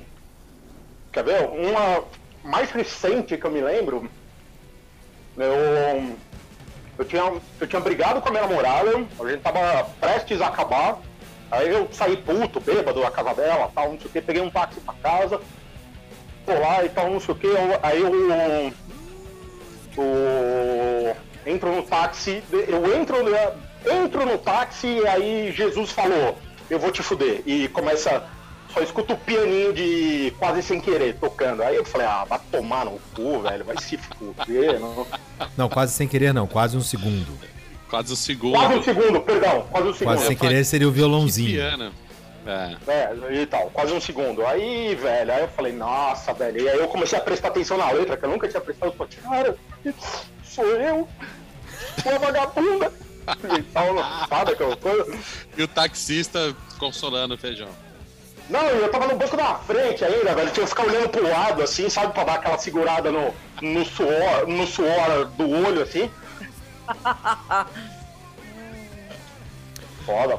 Foda, foda. Essa Não- música é boa mesmo pra esse tipo. E você, Rodrigo? Momento Não, então, além a- da eu tive, eu tive várias, eu tive várias aí que, que me embalaram, porque obviamente eu não me apaixonei somente pela Bibiana, e me apaixonei erradamente várias vezes, in- inclusive mais entrado em anos aí, né? Quem nunca, Rô? Mas eu tive uma fase grande de mob ouvindo Porcelain. Tell the truth, you never wanted me. Tell me. Foda, hein? Ouvi muito Acrílico com Canvas do Legião Urbana também. Ah, essa aí é clássica. Cara, Não. sabe outra banda que também me pegava muito? Portishead. Portishead, sem Hum. dúvida, sem dúvida. Hum, Ah, Portishead dava teve um- uma época que agora eu vou admitir isso, eu vou ser zoado pro resto da minha vida. Mas teve uma Aê! época que eu até ouvi Meat Loaf com I Would Do Anything For You. Nossa I'll do anything A coisa tava braba naquela época. Tava, tava realmente num lugar muito, muito ruim. Porra, mas aí, Aí é pesado, velho. A única coisa boa que o Mitilon fez na vida foi o Clube da Luta. Pois é. Que ele cantando é horrorosa. né? Pois é, mas aconteceu. Aconteceu. Vou fazer o quê? Ouvi muito Scar Tissue do, do Red Hot também. Da Yushi só. Just Like Honey, do Jesus and Mary Chain. Nossa. Muito antes de ficar Não. modinha com, a, com o filme da, É. da Scarlett Johansson, eu já. Já ouvia loucamente aquilo. E o que mais tem aqui na minha lista? Nessa linha. Ah! E teve uma que foi meu momento. Arr, tô com raiva dela, que era I Wanna Be Your Dog do Stooges. Ah, mas essa é pra desopilar, né? Essa é pra desopilar. Essa era total pra desopilar. Essa era. Tem uma música que me marcou, que, é que tá, você começou a falar, eu lembrei, que eu não lembro em que época que ela. Que é o Never Tears Apart, Opa! do, do Nexus. Do... Ah, essa- Mas só tem a ver mesmo. Não, e outra também pra mim que tem Don't muito a ver é Self-Esteem do, do Offspring. Ah, pode crer. sim. Mas essa Hum, também é um pouquinho é de mesmo, raiva. Essa é uma mistura de raiva. Eu né? sei, cara, mas Raiva. essa traduz o sentimento amoroso adolescente quase na Sim. sua essência, né? Nossa, puta, self-esteem pra caralho. I'm a velho. sucker with no self-esteem. É fogo, cara. A gente não chegou a tocar essa música, ou pelo menos tentamos tocar Não essa sei, música. cara. Provavelmente sim, provavelmente sim. Provavelmente. É, também tive Desire do Gene Loves Jezebel. Nossa. Nossa, que Essa você, essa você tirou do Hits Reunion 88. É. é Sweathead Cara, tem- do Morrissey. Já, já ouvi muito com dor de corno. Como vocês podem ver, eu tive muita dor de corno, dor de cotovelo, né? Tem outra do Nexus que é o By My Side. Essa já não. Essa foi da época que o, Eu- que o Zé sei. Paulo namorou uma intercambista australiana que veio pro Brasil e apresentou In Excess pra ele, né? O cara Pô, pegou é todas que as é- referências agora de que Eu lá. lembrei do Nexus, tem essas duas músicas, gravou bastante. Muito bem, ah, muito tinha bem. Radiohead, né? Nossa. Radiohead também. Radiohead, fogo, cara. Fogo, fogo. Oh. Desde, desde Creep. É, Radiohead era pesado também o negócio. É, tem R.E.M. com Everybody Hurts. Não, para aí, não. Aí, aí não. Aí é. Não, as pessoas hurt por causa da música, né? Aí não. É. É, essa música... É, eu não gosto de R.E.M. Só lembrei. Não, mas na, na minha lista aqui de corações partidos tem é, Infected do Bad Religion também. Crer. tem The Killers. Nossa, The Killers foi uma Ah, dor de Killers corno é mais- fenomenal. Eu sei, mas eu já era, É? eu já era adulto, mas eu tinha uma dor de corno fenomenal e eu ouvia The Killers com ela, adolescente. com é, Jealousy, Playing Tricks on My Mind ou qualquer coisa do gênero que ele cantava. Like É, a Stone do é? Audioslave também. Quem ouve Killers merece mesmo ser corno. Paciência, Tá vendo? fazer o quê? Mas enfim, Cara, temos The que. Cure, tinha muita coisa. Tinha do The muita Cure coisa do também, The que era Cure. Super corno também, The Cure. Temos que fazer aqui uma votação, então, pessoas. Opa, Eu vou começar com o meu voto. O meu voto vai para. Não, fala sua música e a gente vota, né? Ah, é verdade. A, a minha música vai ser a Andréa Dória do Legião Urbana. Eu não sei qual vai ser a minha música, mas eu sei que não vai ser essa música. Eu também sei que não vai ser essa também. Pode falar, Zé. É, eu vou ter que ir no Legião também. Já que o Rodrigo pegou o André Adora, eu vou no Aquele com Canvas. Luciana Nittinger. João, eu vou na que você falar. Vamos no Everything But The Girl? Vai, vai, tá, tá votado. Não, mas peraí, Não, gente. A tá gente já bom, tá. tocou Missing várias vezes no programa. Escolham outro pra vocês com- combinarem. Então põe em Portishead. Põe em Portishead aí, vai. Qual do Não, peraí, Portishead? vocês estão escolhendo a música ou vocês estão votando? Porque não é que cada um escolhe depois. É, cada um escolhe a a, sua tá música. votando. A gente tá Não. votando contra o Legião. É não Mas a gente não votou ainda, a gente só Então, escolheu, ela, tá escolhendo. então ela, ela vai de Portishead, eu vou de Wrong, do Everything But The Girl. Então eu voto, já que essa semana fez 25 anos da morte do Renato Russo, eu voto no André Adora do Rodrigo. Eu também voto na Andréa Dória, minha. É, em Peraí, peraí. homenagem, em homenagem aos 25 anos de morte do Renato Russo, eu desejo mais 250 anos dele que ele continue morto. E, e voto na música da Lulu. Peraí, peraí que a Camila tá, tá gritando ali. tá vendo? Nem ela quer. É, total, é. Eu tenho, tenho mais bom senso do que o pai. Não, É. papai, Lulu, não, não, Lulu, Daddy, o- não.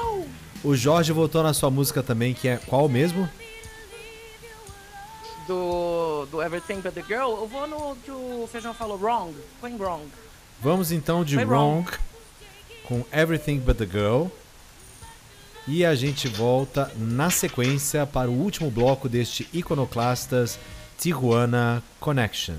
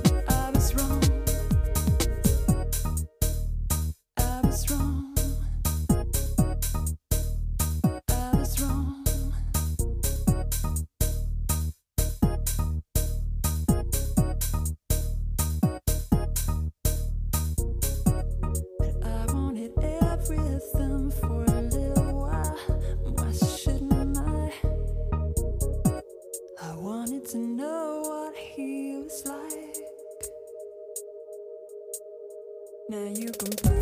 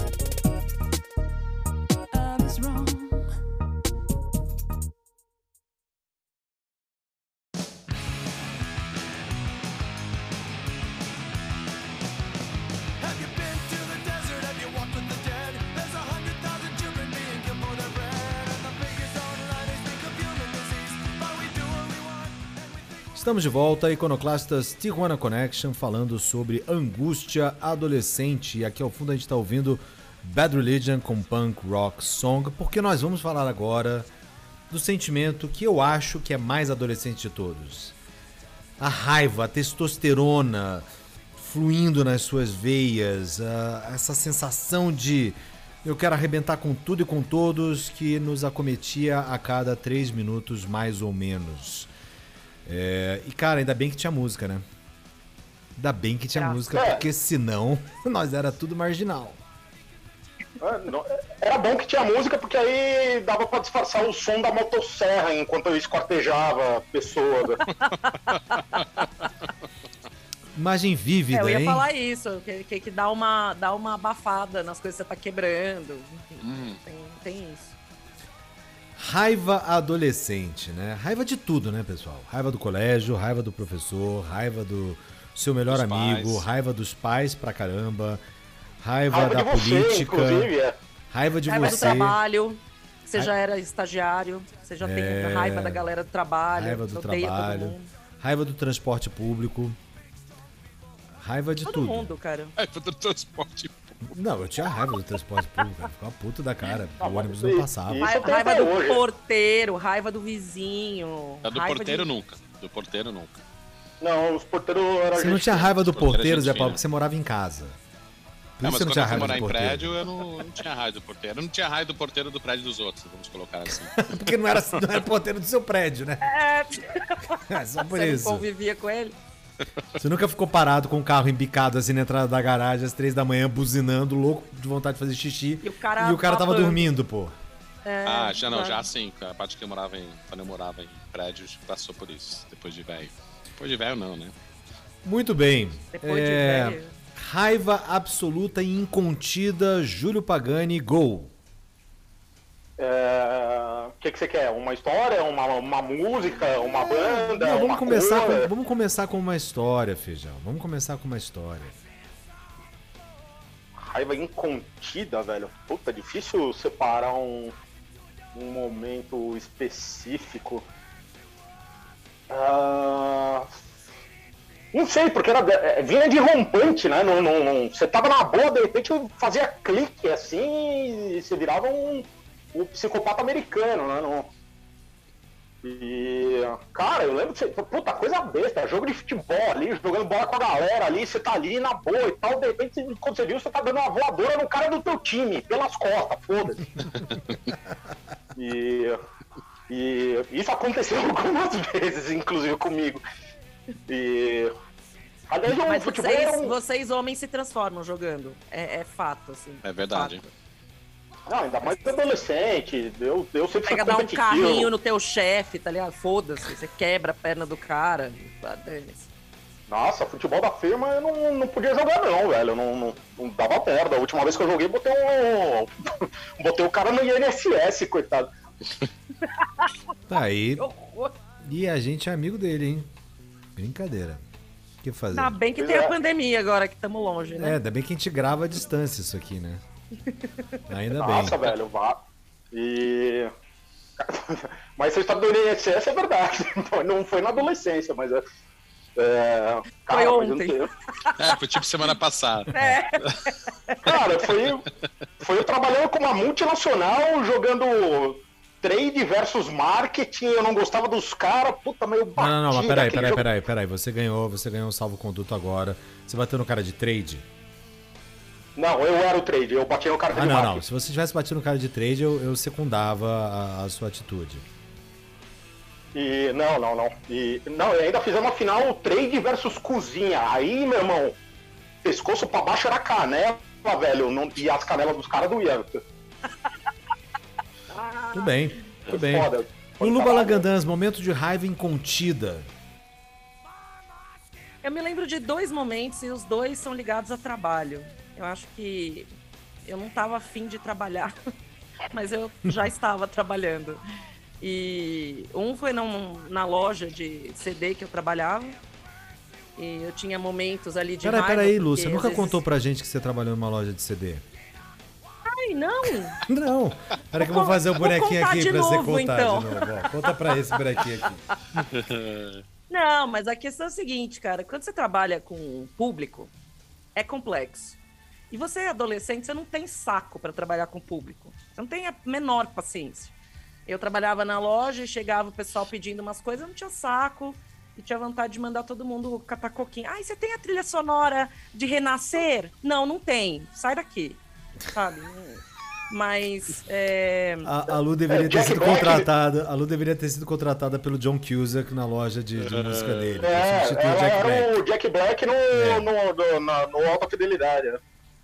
Não, total. E aí, nessa época, pra mim, o que traduzia a minha raiva na loja era ouvir Ministry. Ó, E que eles tinham uma música que chamava New World Order, que É uma era cacetada. que é uma porrada. E aquilo me ajudava a não dar porrada nas pessoas que entravam na loja perguntando coisa estúpida. olha Mas só. Eu também tenho também um, um momento quando eu meu, meu primeiro estágio em grandes empresas, que é o momento que você tem que tentar, né, se colocar um pouquinho melhor, né, ali. Você escuta um monte de abobrinha e você não pode retrucar, você é estagiário, fica quieto, você não sabe nada. Mas você tem vontade de mandar todo mundo calar a boca uma hora. E, e nessa época, pra mim, era uma música do Linkin Park, que chama One Step Closer. Ah, essa é Tem uma, boa. Que tem uma parte da música que ele começa Shut up when I'm talking to you! e eu tinha vontade de, de gritar isso pra todo mundo do escritório, mas eu só ficava ouvindo no meu foninho, que me ajudava a soltar a raiva ali. Pô, eu bem lembrei que, de uma, de uma ainda bem que eu trabalhei aqui, com ó. você depois, Lu. Uf. O Lembranças, Júlio Pagani, gol. 18 anos, trabalhando no, no parque do Rato Preto, e, em Orlando. O que eu ia dizer, Parque, E, Parque cara, do Rato Preto é lá no Capão, é isso. É, eu ia falar assim, qual o bairro do bagulho? É, é, Tá nome de boca do caramba. é, Morro do Macaco Molhado, né? É, é. E, e eu tava lá, no, eu trabalhava no Animal Kingdom. E, nossa, eu vou contar essa história, vai baixar a Patrulha Luiza Mel aqui, mas beleza. O, Meu Deus do céu. E eu- Eu não sei se eu quero ouvir. Eu já tô E- imaginando. E aí eu tô, o, no último mês que eu tava lá, eu tava trabalhando no, no setor do Animal Kingdom, que era meio parque dos dinossauros, assim. E, cara, só tocava três músicas lá, que era It's the End of the World as We Know It, é, Back to the Bone e mais alguma outra música que tinha osso ou alguma coisa assim de fim do mundo, sei lá, dinossauros, qualquer bosta assim. E, cara, foi um mês escutando essas três músicas em loop, trabalhando 10 horas por dia, num calor do caralho, já tinha passado por furacão, a puta que pariu, tenho que aguentar gringo, tenho que aguentar brasileiro, vai tomar no cu, queria matar todo mundo, velho. E a cereja no bolo é que do meu lado ficava um casal de ema, velho. Que além da música, além do calor, o calor, eles passavam o dia falando. Ah! O, o dia inteiro, velho. O dia inteiro. E aí um mês se passou e aquela, aquela raiva foi subindo, assim, eu fui me transformando no Michael Douglas lá no- naquele filme. Dia de Dia de fúria. fúria. É, no meu último dia, velho, aquela, aquela- eu tava irritado, velho, aquela porra daquela ema gritando do meu lado, eu fui fechar meu carrinho de dog, velho, eu catei um gelo, velho, meti uma pedrada na ema, mas com gosto, assim, velho, com gosto, eu ah, pode prender, pode todo mundo aqui, não, se eu contar essa história, qualquer juiz me solta, velho, vai tomar no cu, isso aqui é insalubre. Qualquer juiz me solta. e tal, não, não, mas foi, foi com gosto. Falei, "Ah, você quer gritar, sua, sua vadia? Pau! Peguei meu carrinho e vazei. Bonito, bonito. Zé Paulo Forjarini, sua história de raiva incontida adolescente. Cara, eu. Eu cresci numa casa, né? O Rodrigo conheceu a casa ali na, perto da Rua das Rosas ali. E quando eu descobri que a casa estava à venda, eu fui o último a saber da casa, né?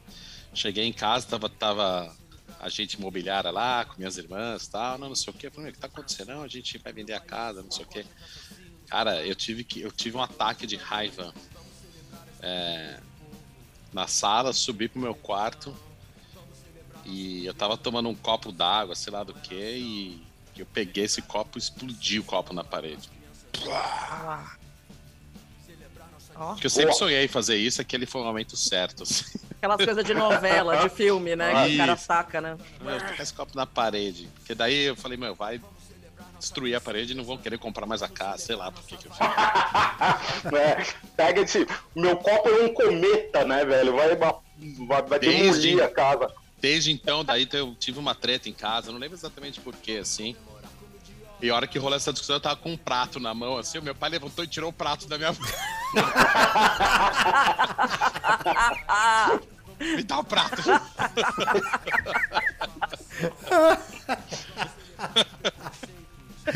O Zé Paulo era o break stuff. Acho que eu, assim, ó, meu, eu ficando vermelho, assim, ficando puto. Ele levantou e falou: Deixa o prato ali, me dá o prato. Ele tirou o prato da minha mão. Ai, ai, ai. Bom, eu tenho duas que eu me lembro de momentos de raiva incontida. Uma foi contra um cara que tava jogando. Eu tinha organizado lá, fazia parte do Grêmio Estudantil do colégio, eu tinha organizado um torneio de vôlei de duplas. E eu não. Nossa, que. que, que... É, eu sei. Eu sei, paciência, beleza. Qualquer comentário que Nossa, você é. fizer é, é nada comparado com o que eu já ouvi desde então. Mas vamos lá. É, pois é, então. E, e, quando, e quando que você contou pro seu pai depois disso que você era gay? Ah, pronto. Foi Vai. meu pai que me ensinou a Não, jogar aí, vôlei. Você com esse comentário, o Rodrigo falando da, da fita de pré-menstruação, fudeu, né? Agora a gente Não, gente. O que que tá Total. acontecendo? Mas enfim, vai. Bom, aí. Só que, assim, tinha organizado lá as duplas, com as pessoas que tinham se inscrito. As duplas se inscreviam e faltava uma dupla. Então não tinha como fazer o chaveamento. Então eu fiz uma dupla com outro cara que tava organizando ali, só que a gente jogou pra perder o primeiro jogo, só pra poder fazer o chaveamento. E não ser, de forma nenhuma, acusado. Vai que a gente ganha esse negócio, ser acusado de que a gente tinha se favorecido e tal. Ou seja, eu perdi no primeiro jogo. As pessoas ainda jogavam mais três ou quatro jogos até sagrar o campeão. E tinha esse cara que era um, a- pessoa mais mala do planeta. Cara, tenho certeza que ele vota no Bolsonaro hoje e que ele é caque, sabe? Enfim. E esse cara, ah, quando foi na hora de apitar o jogo final, é, teve uma decisão lá que foi que ele foi contra e ele meio que desrespeitou o juiz, a gente tinha contratado o juiz e tal. E, e- e chutou o- o- a escadinha lá onde o juiz fica, né? E aí o juiz se irritou e falou, cara, não vou, não vou mais apitar esse jogo. Eu não, não sei trabalhar desse jeito e foi embora. Aí ficou aquela coisa, puta que pariu, estão faltando somente seis pontos aqui, não sei o que e tal. Ah, Rodrigo, vai lá e apita. E eu burramente fui lá e fui apitar. Meu, batata, o cara perdeu. E aí o cara veio começar a falar que eu era um isso, um aquilo, porque eu tinha favorecido a minha própria dupla e não sei mais o que, mas eu fiquei com tanta raiva da mentira tão deslavada que e eu nunca tive muita é, ímpeto físico contra pessoas, assim, não é uma pessoa violenta e tal. Só que eu peguei uma bola e chutei a bola pro alto. Só que na porcaria que eu chutei a bola pro alto, ela bateu no teto, que era aqueles teto de telha de zinco. E a porra da telha desequilibrou e caiu no chão. Meu, aquelas telhas são grandes, cara.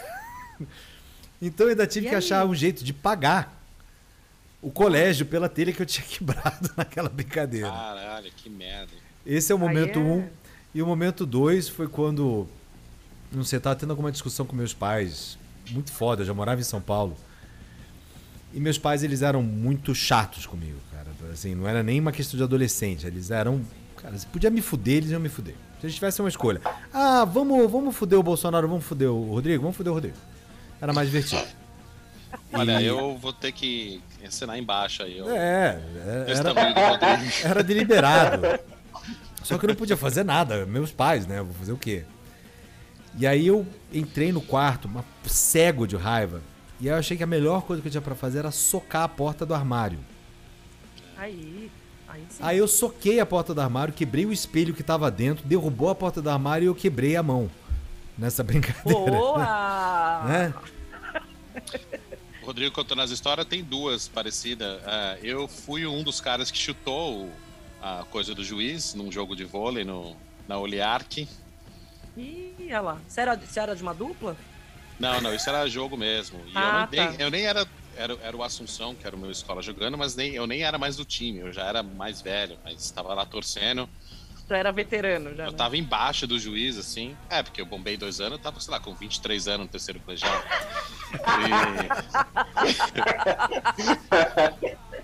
E. e tava do lado do juiz, ele fez uma cagada lá, fiquei puta, comecei a bater boca com ele.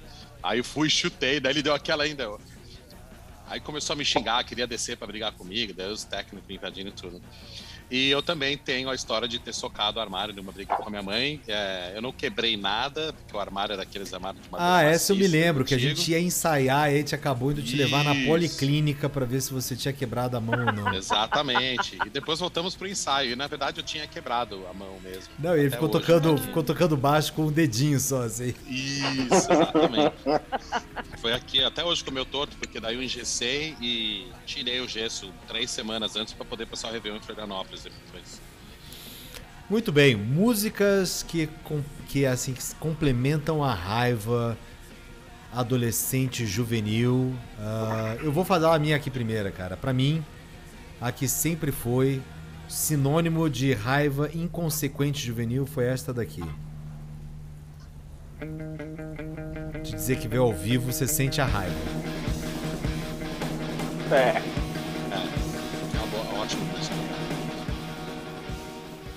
Júlio Pagani, sua música de raiva juvenil.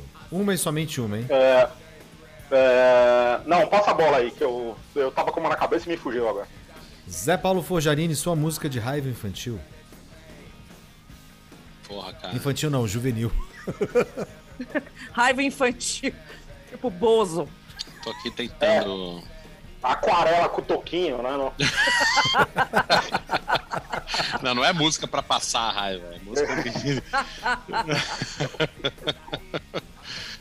Cara, tô tentando pegar uma aqui. Lu, você sabe uma aí? Eu vou, tô tentando buscar aqui no, no arquivo. Porque são muitas. Cara, pra mim, assim, que eu sempre ouvi e me dava os faniquito e dá até hoje, que é Motorhead, cara. Qual do Ace of Motorhead? Spades. Ace of Spades? Ace of Spades. Eu tinha pensado nisso às vezes, mas não. Vamos ouvir Ace of Spades aqui no nosso momento Kiss FM.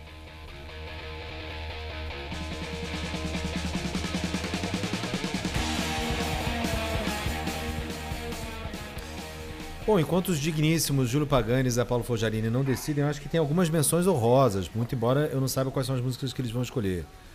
Eu acho que boa parte da discografia do Rage Against the Machine tem que ser citada. Sem dúvida. Ah, boa. Sim. Ou, ou quase tudo, né? Não? Ou quase tudo. Eu acho que muita coisa do Nine Inch Nails também tem que ser citado. Ah, Nine Inch Nails total. Bad Religion, Black Flag, uh, Fugazi, Korn. Korn, Eu, Porn. NoFX. Acho que acho que eu. Acho que eu escolhi uma música. Diga. Aliás, eu tenho entre duas. Eu vou falar as duas. Vocês escolhem uma das duas. Cowboys from Hell ou Walk, as duas do Pantera. O Walk é bom, hein? É, Walk. É, eu talvez. acho que, que o Walk do Que Pantera... o Walker é do Vulgar Display of Power. É, com Não, aquela, eu com aquela ó, capa eu- lá. Eu, eu, eu, eu, eu pago e aumento a sua aposta aí. Eu vou de Five Minutes Alone do Pantera. Vamos Também começar é com Walk. Walk. Nossa, guitarra Caralho, cheia ó, de Já médio. fico assim, ó, já fico. Ah, Não, dá vontade de matar. Dá vontade de matar. dá vontade de matar. Cara, a coisa que eu acho mais interessante a respeito do Pantera é que eles começaram com uma banda de hair metal. Isso Pois é. realmente, pra mim, é uma coisa fantástica. É, é, o Cowboys é bem paia, mas aí vem o Vulgar e. E. Não, eu tenho, eu tenho inclusive foto do Phil Anselmo, cara, com cabelão e. e com- é, cabelite. E, e calça legging, cara. E a mas eu sua ele escolha. gatinho, o Phil Anselmo. Era o meu máximo. Mas E eu a ouvia sua escolha, a Júlio Pagani, foi Five Minutes Alone? Exato.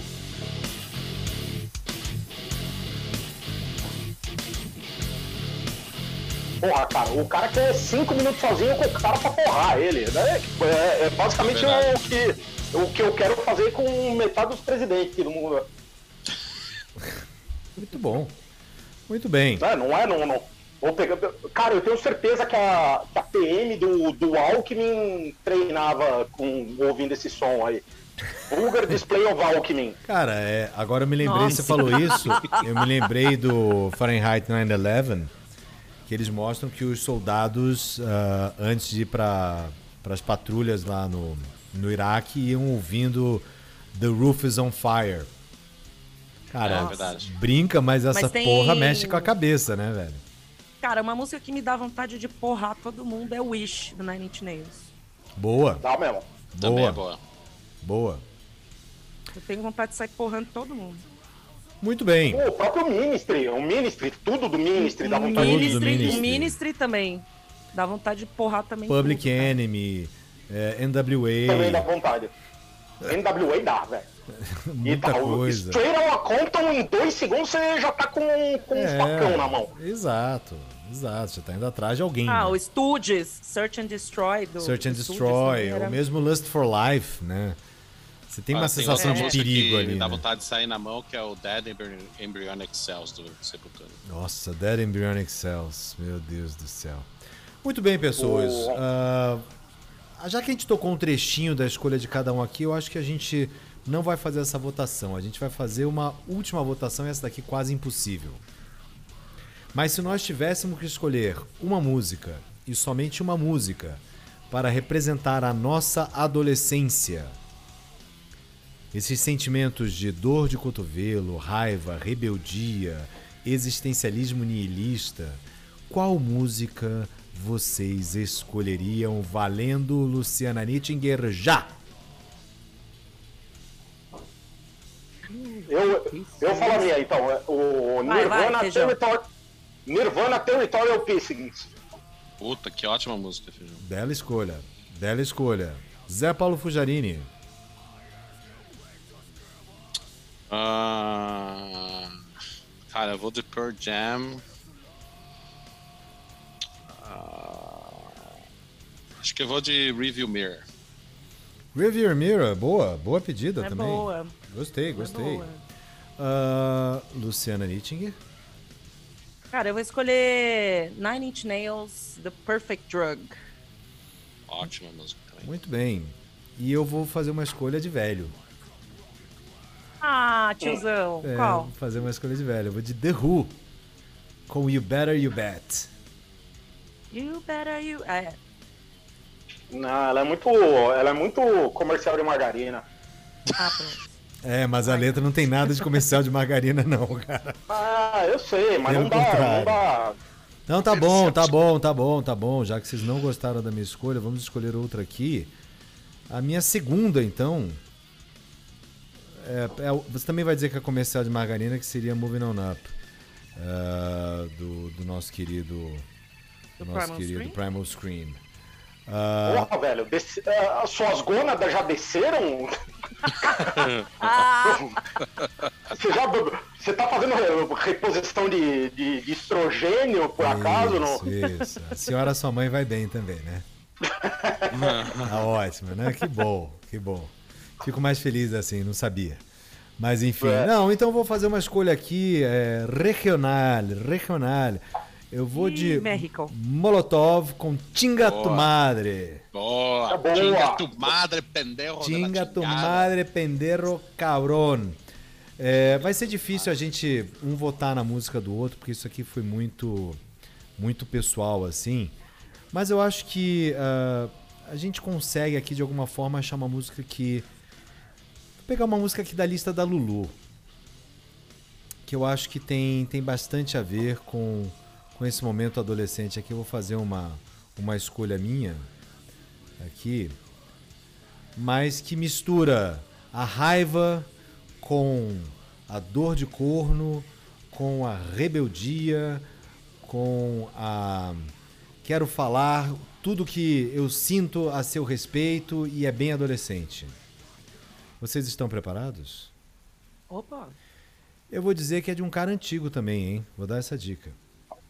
Olha lá, lá vem. Vai vir com, com, com Roy Orbison fazendo alguma coisa. Né?